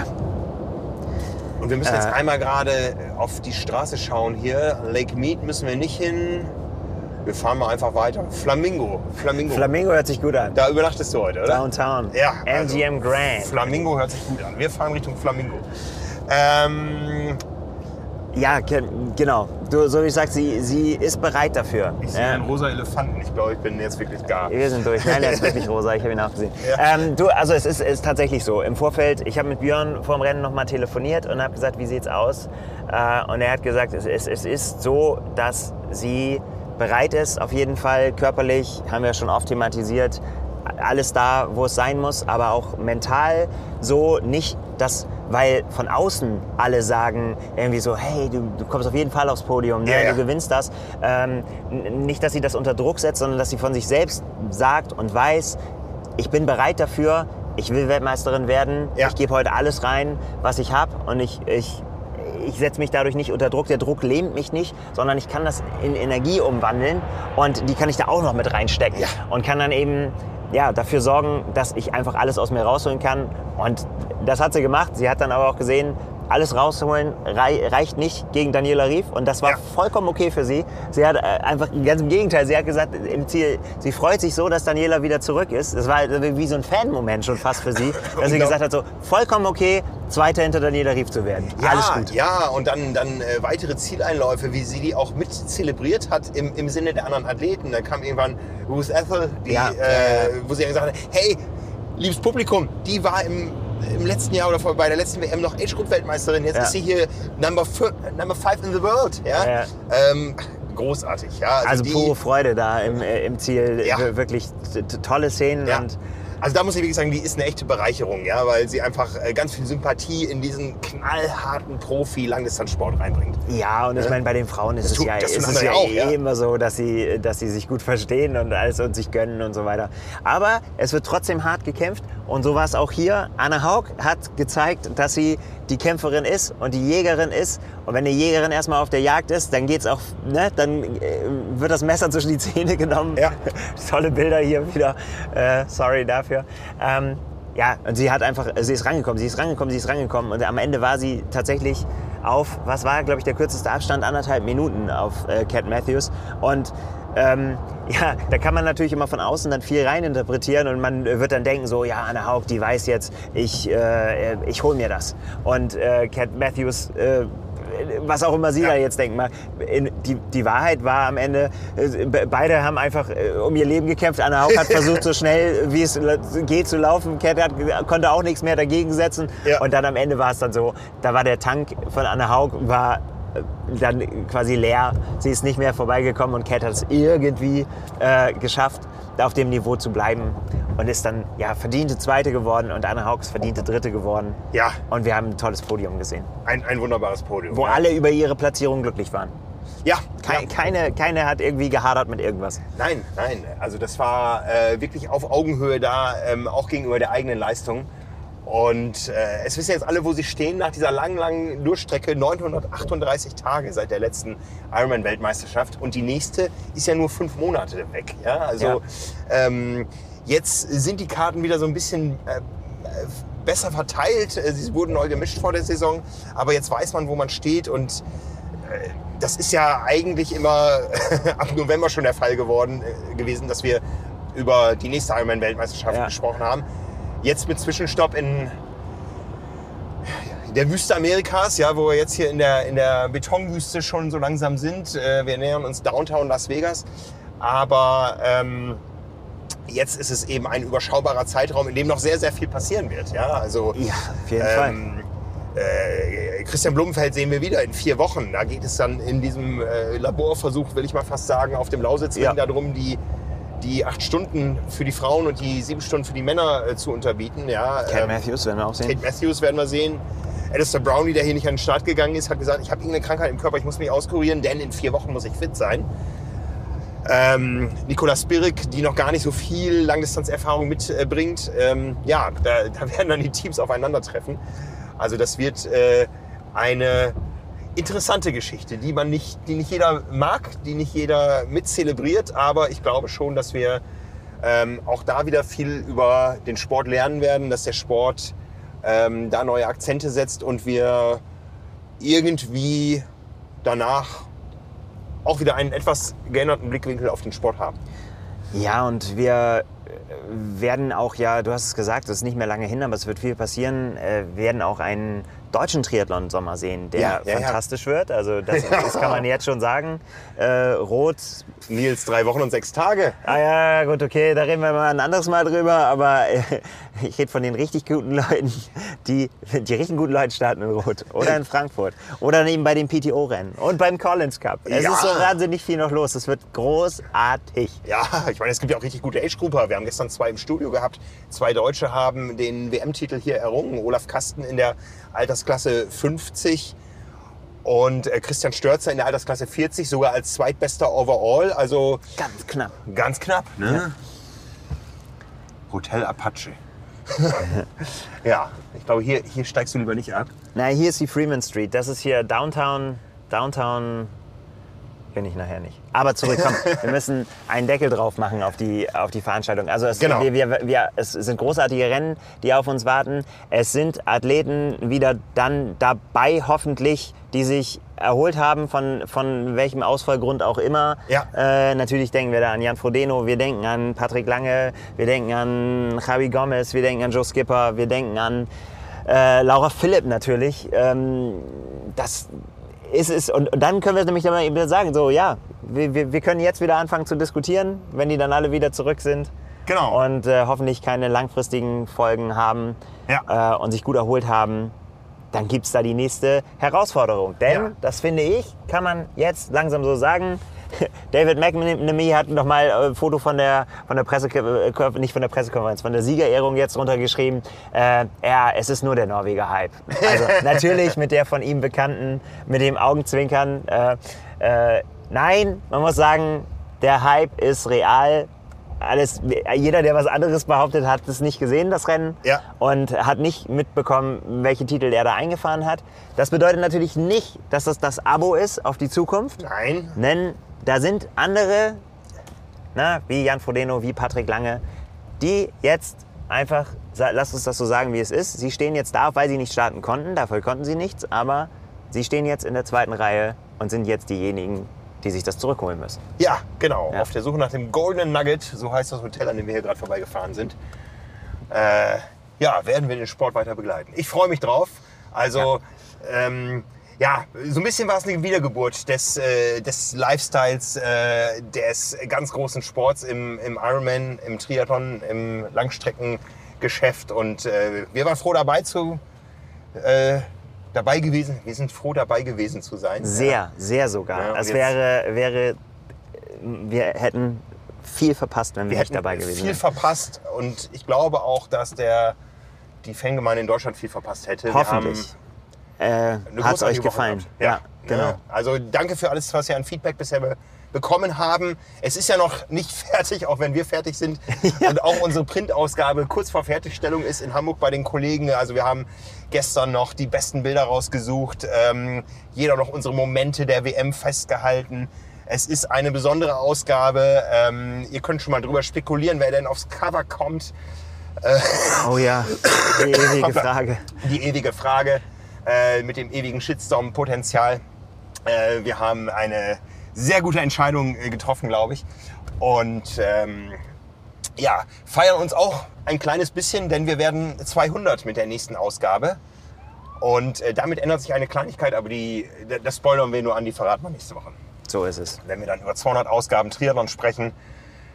Das war jetzt erstmal unser Recap der Ironman-Weltmeisterschaften, der ersten Ironman-Weltmeisterschaften, die nicht auf Hawaii stattgefunden haben, der ersten Ironman-Weltmeisterschaften mit Neoprenschwimmen, einer besonderen Ironman-Weltmeisterschaft. Dem ähm, ob- ersten norwegischen Weltmeister. Genau, mit dem ersten norwegischen Weltmeister. Ob sie nun einen Bruch in der Ironman-Geschichte bedeutet oder nur eine kleine Ausnahme, das wird die Zukunft zeigen. Aber über diese Zukunft werden wir weiter berichten in den nächsten Episoden von Carbon und Lactat, in unseren Printausgaben, auf der Website, in unserem YouTube-Kanal. Also schaut da gerne noch mal rein. Wir haben neun Episoden unserer Utah-Show äh, live gestreamt.